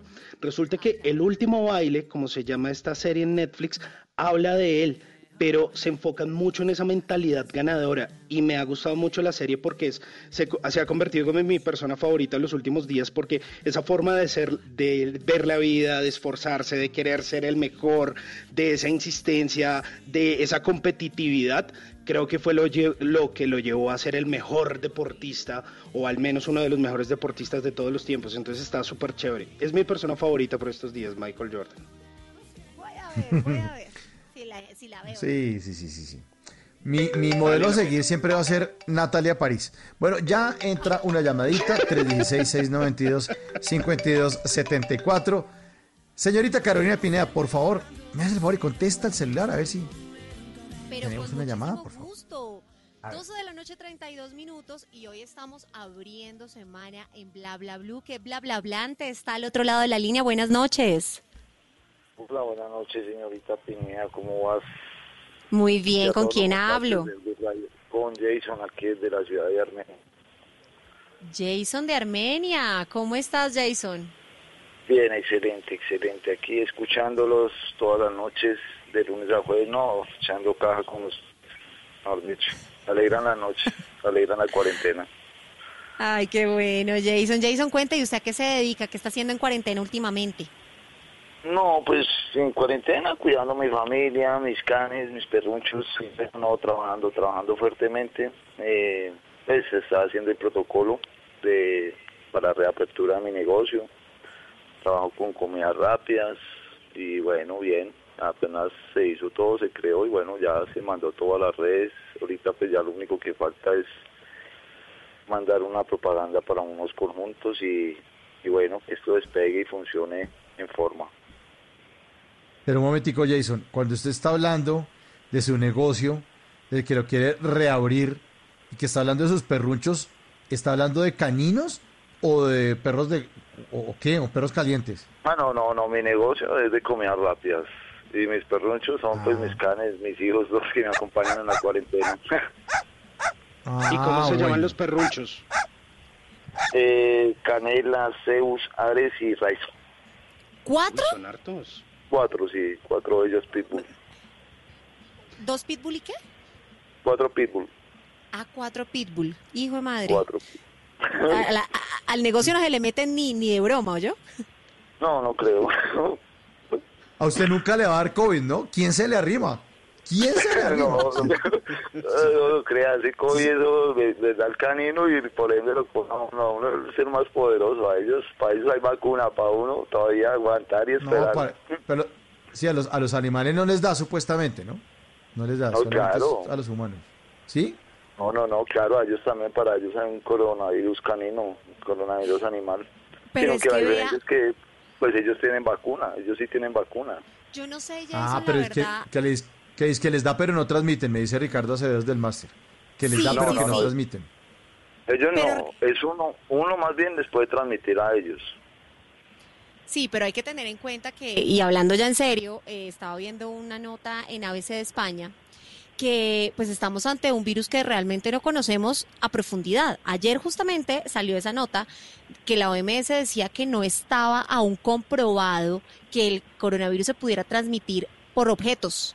O sea, porque al comienzo decía, queda pegado en los Así objetos, sí en me la mi madera. esposa eso. Claro, y entonces, está, entonces primero que sí, que, que era pulmonar y ahora que no se sabe. Que primero que entonces que pegaban objetos y entonces que ahora no. Entonces, toca igual tener todos los protocolos, limpiar todo y tal, pero no tenemos mucho conocimiento del asunto, entonces mejor vea, calladitos mientras tanto porque no sabemos seguir los protocolos, ¿sí o no, Jason? Sí, claro, hay que seguirlo, eso sí, ahí firme con eso. Y no, el aseo, el aseo primordial. Yo creo que el aseo unas mascotas y en la casa, eso es lo más primordial. Oiga, Jason. Claro, sí. Eh, y hablando de esos temas, la gente cómo está en Armenia, si están juiciosos según lo que usted ve, si están encerraditos No. en la casa o están medio desjuiciados. Uy, no, muy, muy, pues mm, mucho desorden, sí, la verdad, sí. Hay unos que sí aplican la cuarentena juiciosos, otros que no. Y bueno, pero pues uno, desde que se cuide uno, y creo que es lo primordial, cuidarme, cuidar a mi familia y cuidar los que quiero y cuidarme yo porque es muy berraco uno lidiar con la gente y que no cojan conciencia de que esto no es un juego y bueno, tantas cosas que uno ve y tantas mentiras que uno escucha y uno, eso no, digo, no puede creer uno que, la gente no coja conciencia todavía ante una cosa de tan delicada. Pero igual, pues por lo menos de mí se burlan, porque yo salgo con un traje, uy, no, uno ese pasto está por ahí muy largo, ¿no?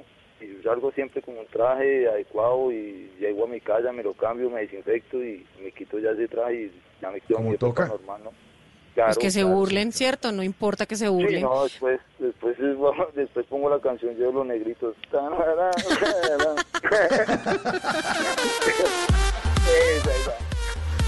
Sale con los perros y con los negros. Sale bailando, sale bailando. ¿usted con quién está pasando la cuarentena? ¿Con quién está en su casa? Solo, solo. Además de yo los solo. canes. ¿Solo con los canes? Solito. Bueno, ahí tiene compañía. Solo con los canes. No, no, claro, claro. Yo aquí vivo solito, no, soltero. Soltero sin compromiso. Y ahorita, pues no, qué miedo.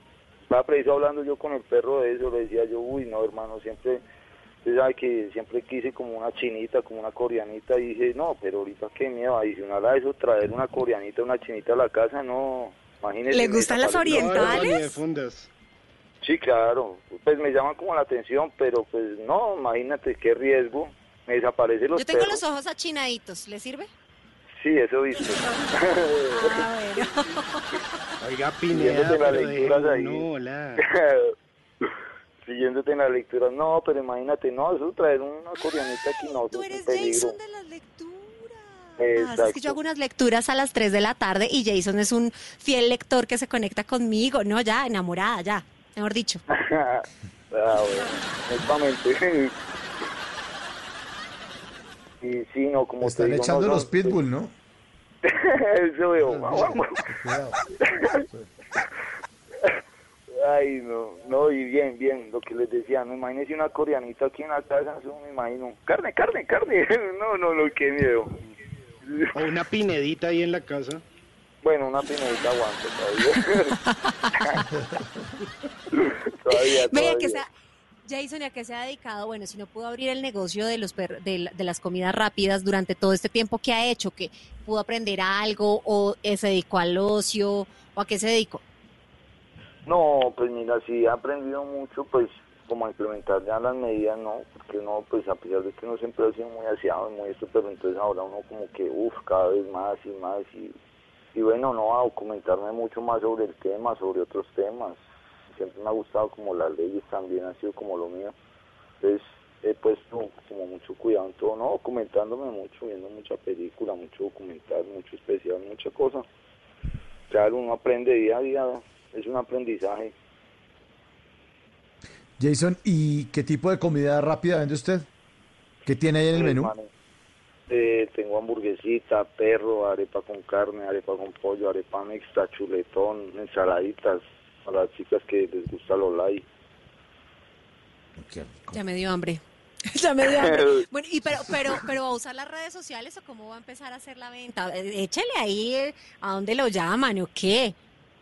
Sí, claro, eso está ya por la página en Facebook, se subió a certificados del Quindío, eh, está por mi Instagram y bueno. ¿Y cómo lo encontramos? como- ¿Cómo se llama? Jason. Jason, aparece como Jason. Jason, ¿con Y? Jason.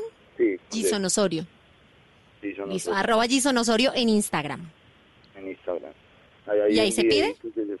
Sí, claro, ahí, ahí se puede pedir o al, al- de una al, al- ¿qué? al WhatsApp. Entonces el WhatsApp ¿Cuál? tocó crear una, el WhatsApp tocó crear una empresarial porque no muchos ceros de por acá y entonces grave.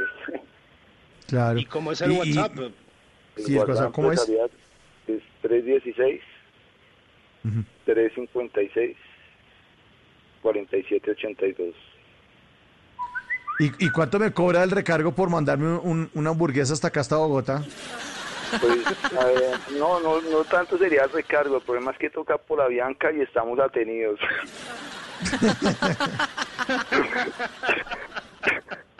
Dilema. Fino, fino, fino, fino. Sí, ahí, ahí se termina, salen los créditos. O sea, fino. Oiga, Jason, no, pues. Claro. Sí, pues, pues mire, ¿y, y qué? Y, está, y entonces está usted eh, haciendo todo el famosísimo protocolo ese para volver a abrir su negocio? Que la gente Sí, ya, llegue, el ya, distanciamiento y tal, ¿sí? ¿Cómo es? Sí, cómo es? claro, no. Es más, hay algo que es muy importante. Esta semana vi que la Pinedita pidió un domicilio. Oiga, muchachos, no, y ustedes también, si lo van a pedir, que porfa, el domiciliario antecito desinfecte con unos guantes, ¿no? Porque uno no sabe, ¿no?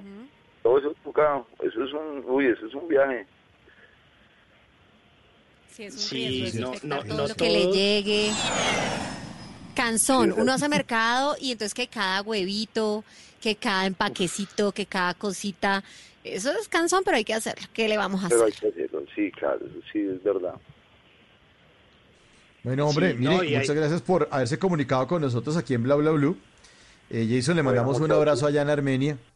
Eh, gracias por su sintonía. Y usted, como buen oyente de Bla Bla Blue, sabe perfectamente que despedimos a nuestros queridos oyentes con una canción que tiene que ver con algo de lo que nos contó. Entonces, aquí le tengo una dedicada a sus caninos. Una canción de Pitbull, sí señor, se llama Don't Stop the Party, ya que usted vende comida rápida. Dedicada para los caninos de Jason allá en Armenia. Un abrazo, Jason. Muchas gracias, muchachos, igualmente mil bendiciones para todos.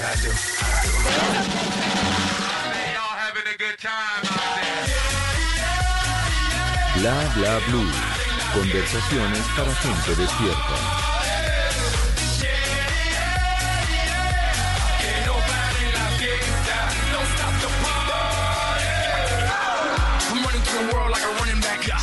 Scarface, world's my running back. Yeah.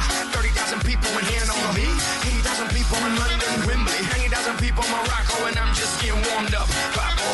Catch me with red one in Stockholm, Beirut Cafe, getting my drink on.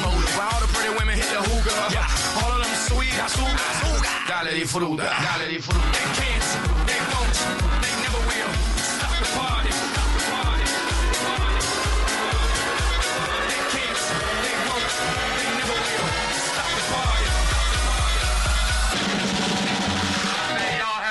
time out there. Don't stop the party. Y esa canción sí lo enciende a uno. O sea, uno puede estar Uy, en modo tusa, domingo por la tarde pone esta vaina y se enrumba solito. Para hacer oficio. Bueno. Sí, esta vaina para despercudir pisos, usted... No, usted le volea trapero a esto y sale cualquier mugre por abajo de la silla. Bueno, nuestros oyentes se ponen en contacto con nosotros. DJ Sebas Guti, arroba DJ Sebas Guti, dice que Río Roma sacó una canción con Andy Rivera. Mitad mentira, mitad verdad. Bueno, no, Eso ahí puede está, decir los que aportes mitad de mentira, nuestros mitad oyentes. verdad. Sí. ¿Usted qué cree? ¿Que es verdad o que es mentira esa afirmación de DJ? Mm, Yo creo que es mitad, mitad, mitad mentira. ¿Usted qué dice, Pineda? Yo creo que, yo, que- yo Yo creo digo- que es mitad verdad. Sí, Yo no sí. creo. No, yo creo que es miti ¿No? miti. Ya. Sí. Bueno, ahí están nuestros oyentes que se comunican con nosotros. Dejan mensajes de, de- de texto también en el 316-692-5274. Dice felicitaciones por ese programa tan bacano. Saludos, dice Luis Alfredo Martínez. Un abrazo para Luis Alfredo Martínez reportando sintonía. Esta gente despierta que nos acompaña siempre de lunes a jueves, desde la noche hasta la una de la mañana. Señor Simón Hernández, ahora sí, ¿cuáles son los consejos para usar menos el celular en la cuarentena? Mire, esto, esto no es mentira, esto es verdad lo que le voy a decir, estos consejitos. Y además, Mauricio y Pineda me hacen el favor, eh, sueltan ese celular, carajo, ahí todos pegados. No, no, no, no. Uy, sí. suéltelo. Qué vicio. Suéltelo, Qué vicio. suéltelo. Miren, no hacen más en esta cuarentena y les voy a hacer una amable sugerencia, a ver si de pronto se desconectan de ese aparatejo, carajo, como dirían las mamás. Mire, en condiciones normales, digamos que pues no es extraño que las personas estén ahí como conectadas en todo momento, ya sea como para asuntos laborales o entretenimiento, pero en la cuarentena pues el celular se convirtió pues en la principal herramienta para trabajar, para entretenerse, para relacionarse con los demás, para descargar Tinder y encontrar pareja, bueno, lo que usted quiera. De hecho, me- no, hay gente, conozco casos, conozco casos. ¿De Tinder? De hecho, ¿Ahorita hay en que cuarentena? está... Sí, pues yo A mí me están echando los perros en cuarentena y yo estoy feliz. Yo me dejo. Ah, bueno. Mire, Pero, pero, ¿qué hace mire, uno? Pero ¿qué hace uno? Perdón, ¿qué hace uno en Tinder en cuarentena? ¿Cómo hace? A, a mí me mandan flores y me mandan comidita y me mandan cervecita y, y hablamos. Ah, para que vea. Ah, bueno. Bueno, está ¿Y bien. qué más le está bien. mandan? Solo eso por ahora, estamos en cuarentena. Ok, sí. Bueno, Siga, Simón. Mire, me encontré con una encuesta que revela que el 66% de las personas en Colombia están usando más su teléfono celular en la cuarentena, lo cual pues es quizá muy obvio. Pero también dice esta encuesta que 6 de cada 10 personas utilizan más el celular para comunicarse con sus familiares, eh, realizar compras por internet y usar servicios de streaming o bueno, como Pineda para, para coquetear, carajo. Pero si usted no se la quiere pasar ahí pegado al celular, que yo creo que ya a veces, no, no sé si les ha pasado, llega un punto en el que uno dice, uy, ya, no más celular. Les voy a dar tres consejitos breves. El primero, definir bien los horarios. Uno de los consejos eh, que los expertos más se centran es definir bien los tiempos a la hora de estar conectados. Tener una rutina de sueño limpio y más saludable. Mucha gente dice, es que, es que no me da sueño, es que tengo insomnio y es porque están ahí pegados al celular. ¿Qué es importante? Tener una rutina de sueño limpio y más saludable. Los celulares tienen pantalla con una luz blanca, la cual despierta el cerebro y lo activa en cualquier Ah, sí, momento. señor. Ujú. Sí, señor. Esto no lo habían explicado en alguna ocasión y deberíamos hacer un Sí. programa sobre esto. Eh, Deberíamos hacer por caso, estos días. además. Sí, sí, sí. Por esta razón, las notificaciones o la pantalla encendida cuando llega un mensaje causa que el cerebro quiera seguir conectado, tanto el ruido como la luz. Así que al acostarse, si tiene el teléfono en la cama, que es un gran error, o sea, al menos déjelo en la mesita de la noche o por ahí, pues si usted está dormido y siente una vibración, un sonido, una medio luz, se va a despertar y va a dañar su sueño y no va a descansar bien. Así que por favor déjelo o en modo avión sin sonido o en modo vibración para que no lo despierte. Segundo consejo. O por fuera del cuarto. Descargue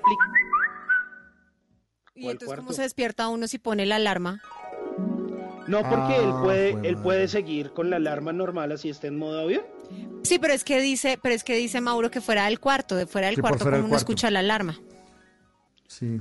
Ah, pero pues usted puede tener otro celular para la alarma o puede tener un despertador. Bueno, No, está pues lo mismo. ¿Cómo va a poner otro celular? Es lo mismo. No. No, pero un, cel- un, un- celular que usted no utiliza. Un Nokia coge- 1100. Exacto, de esos viejitos. Y, los- y le, y le sirve de alarma. Claro, yo tengo Y si, uno. claro, y si no se levanta, coge ese Nokia 1100 y se lo pone en la cabeza al otro y se levanta fijo. Eso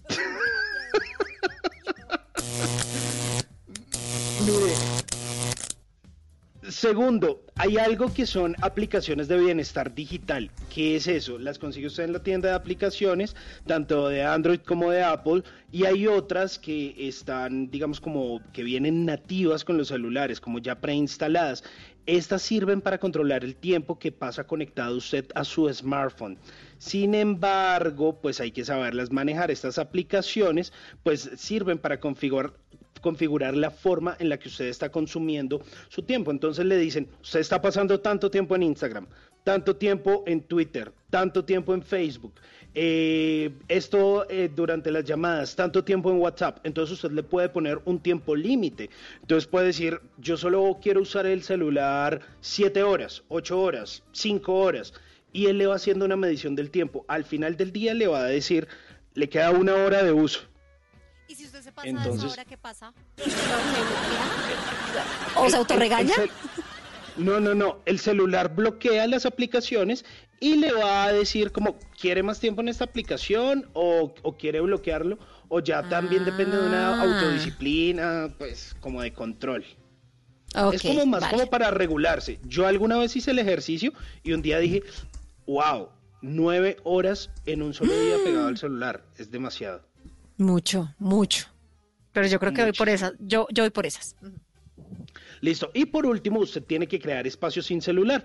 Otro consejo que dan los expertos es crear espacios donde no exista el celular en la casa, a la hora de almorzar, desayunar, ir al baño, en las noches para compartir con su familia, hagan juegos, de, dedíquese a leer, no se la pase todo el tiempo pegado a ese aparato y dele al cerebro la capacidad o la oportunidad más bien de descansar. O sea, sepa que hay unos espacios donde no necesariamente tiene que estar el celular. Tres consejitos ahí útiles, a ver si nos desconectamos un poquito de esos aparatos. 12.51 y les tengo esta nueva canción, Cariñito, Televit, Bla Bla Blue.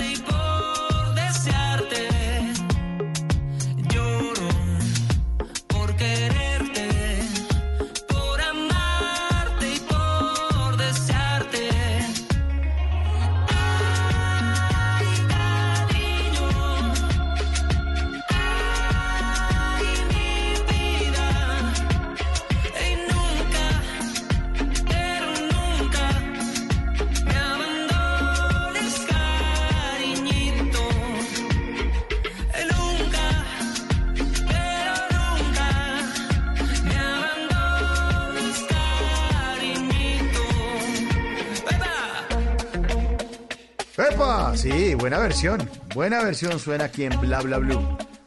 Está muy Pues suena chévere, rico. original. Suena, sí. Suena rico, pero para mí, déjeme el chucuchuco. Sí, está me muy quedo con electrónico. Sí, sí, a mí el chucuchucu me encanta. Esa canción de chucuchucu me para en cualquier fiesta. Está bonita, está chévere, pero así que uno diga, wash, prefiero la anterior. No, prefiero la anterior, definitivamente. Wash prefiero la otra. Sí. Bueno, Wash, don Simón, don Simón Wash, háblenos entonces de la Luis Ángel Arango. Por favor, la Biblioteca Nacional Luis Ángel Arango. Mire, esto está súper, pero súper wash. Mire, hay un plan muy Wash. bonito como para hacer en familia. eh, ah, y extraño mucho ir a la Luis Ángel o a esa zona como del centro, tomarse un cafecito, leerse un libro. eh, eh, ese plan es muy chévere. Pero bueno, hay Muy un bonita esa muy- biblioteca, ¿no? Muy sí, chévere. además es súper grande en el, en el centro de Bogotá, para quienes no la conocen, cerca como de la Plaza de Bolívar, donde usted siempre Sí. ve esas imágenes de los disturbios, Sí. como cuatro cuadritas hacia arriba, Sí. ahí está. En la Candelaria, que es el sector colonial de Bogotá, que es como la parte antigua de Cartagena. Para los que no están en Bogotá o nunca se han arrimado por acá, ah, en Bogotá, por donde queda el Palacio de Nariño, ahí queda una cantidad de, de sitios muy, muy bonitos. Y ahí está la Biblioteca Luis Ángel Arango, que es inmensa. ¿Cuántos pisos tiene la Luis Ángel? Como cinco pisos. Y tiene una cantidad de volumen. Allá están todos los libros. Es un sitio bacanísimo. Y hay una hemeroteca. Usted puede mirar. Yo una vez me metí es que a ver el periódico del día en que nací. Entonces fui y busqué el espectador del día en que nací. Y ese día trajeron un carro nuevo a Colombia. Lo estaban estrenando. Un Fiat para todo viejo. Y los Ah, conciertos bueno. que hace, los conciertos Uy, que los hace en la conciertos, sí, biblioteca, las- uff, sí. y muchos son gratis a veces, así que, bueno, no, la maravilla, Simón. Y es muy chévere y mucha gente dice, no, es que yo no leo porque es que comprar libros es muy costoso.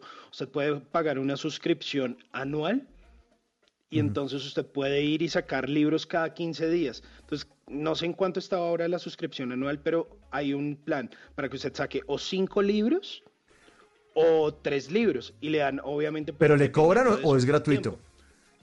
Usted paga una suscripción que es como de 34 mil pesos, una cosa, dependiendo. Si usted quiere, para tres es como de 34 y para cinco es un poquito más costosa. Que Pero al no, año. no, no tengo el... Al año, al año, al año. Está bien, sí. Y usted va y saca libros y los devuelve como a los 15, a los 20 días, dependiendo de los libros. Chévere. Si se lleva uno, si se lleva tres. Y bueno, obviamente si no los devuelve también le aplica multa, pero es, es muy interesante. Bueno, entonces cuando podamos volver, pues volveremos a la Luis Ángel. Por el momento le tengo este plan. Algo que está haciendo la Biblioteca Luis Ángel Arango se llama Los autores leen en tu casa, algo como lo que hace la Pineda todos los días a las 3 de la tarde en su cuenta de Instagram, la Pinedita. Pero esto es una sesión eh, de un programa que tienen ellos que se llama El placer de leer con los niños. Y resulta que invitaron este sábado 23 de mayo a la escritora colombiana Luisa Noguera a leer un libro que se llama El secreto de la selva. Esta va a ser una actividad para toda la familia, obviamente centrada para los niños, pero se pueden conectar de forma virtual para escuchar a la autora de este libro, Luisa Noguera, pues narrar esta historia que es apasionante y es uno de los libros más exitosos, pues en cuanto a literatura infantil se refiere en los últimos meses. Mire, eh, que ¿cómo se pueden inscribir? La información la van a encontrar en www.banrepcultural.org o pueden enviar un correo electrónico a dbecerga arroba banrep.gov.co. Yo ya les voy a dejar los No, pero datos. ponga eso en su Ay, cuenta ahí porque yo estoy enredado. Ponga ahí en arroba Hernández Simón para, para, sí, para no confundirme. Listo, se los voy a dejar en arroba Hernández Simón. Se lo recuerdo este sábado 23 a las 11 de la mañana para que se conecte. Y bueno, pues si usted tienen hijos, sobrinos, niños que quieran participar de estas actividades, pues van a pasar un buen momento ahí junto a la Luis Ángel Arango. Bueno, está bien, estaremos pendientes entonces ahí de los datos. 12.57, ya vamos llegando al final de Bla Bla Blue. Despedimos este día con una buena canción de los Latin Brothers. Ya que quieren versiones originales y no les gustan las electrónicas, Gracias. pues esta, esta sí es original. Latin Brothers, dime qué pasó. Dígame por favor qué fue lo que pasó. Por favor. Ya no veo el sol en las mañanas como ayer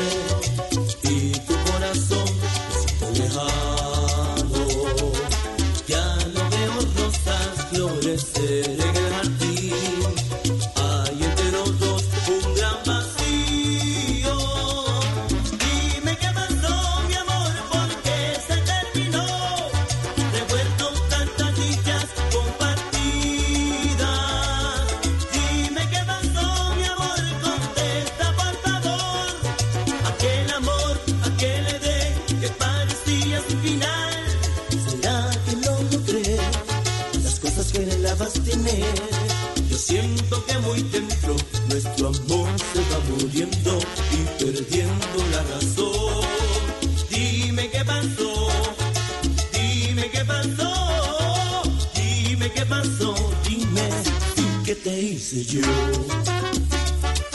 Muchísimas gracias a todos nuestros oyentes por su sintonía, por hacer parte de Bla Bla Blue. Siempre lo estamos invitando de lunes a jueves, de 10 de la noche a 1 de la mañana. Gracias a Carolina Sabino, nuestra invitada en la primera hora.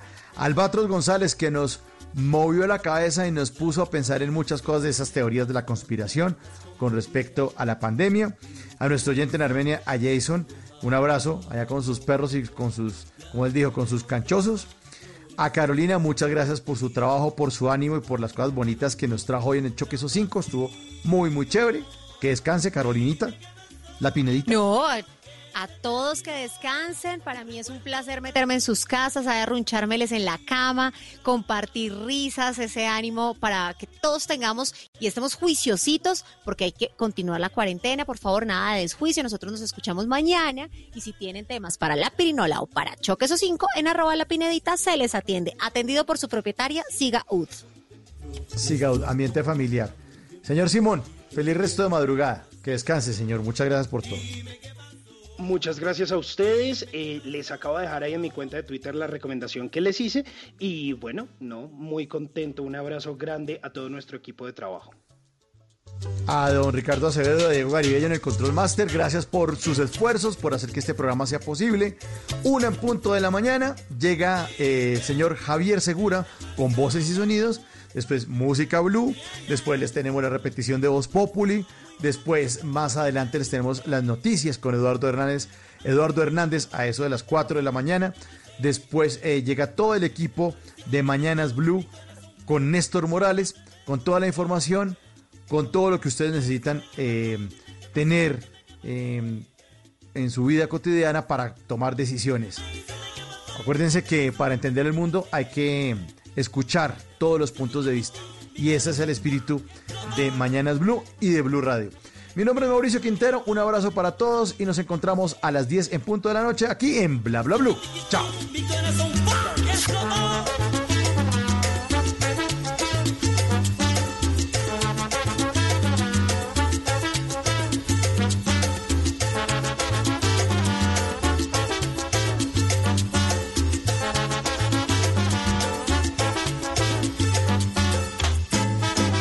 ¿Qué se requiere para una buena conversación?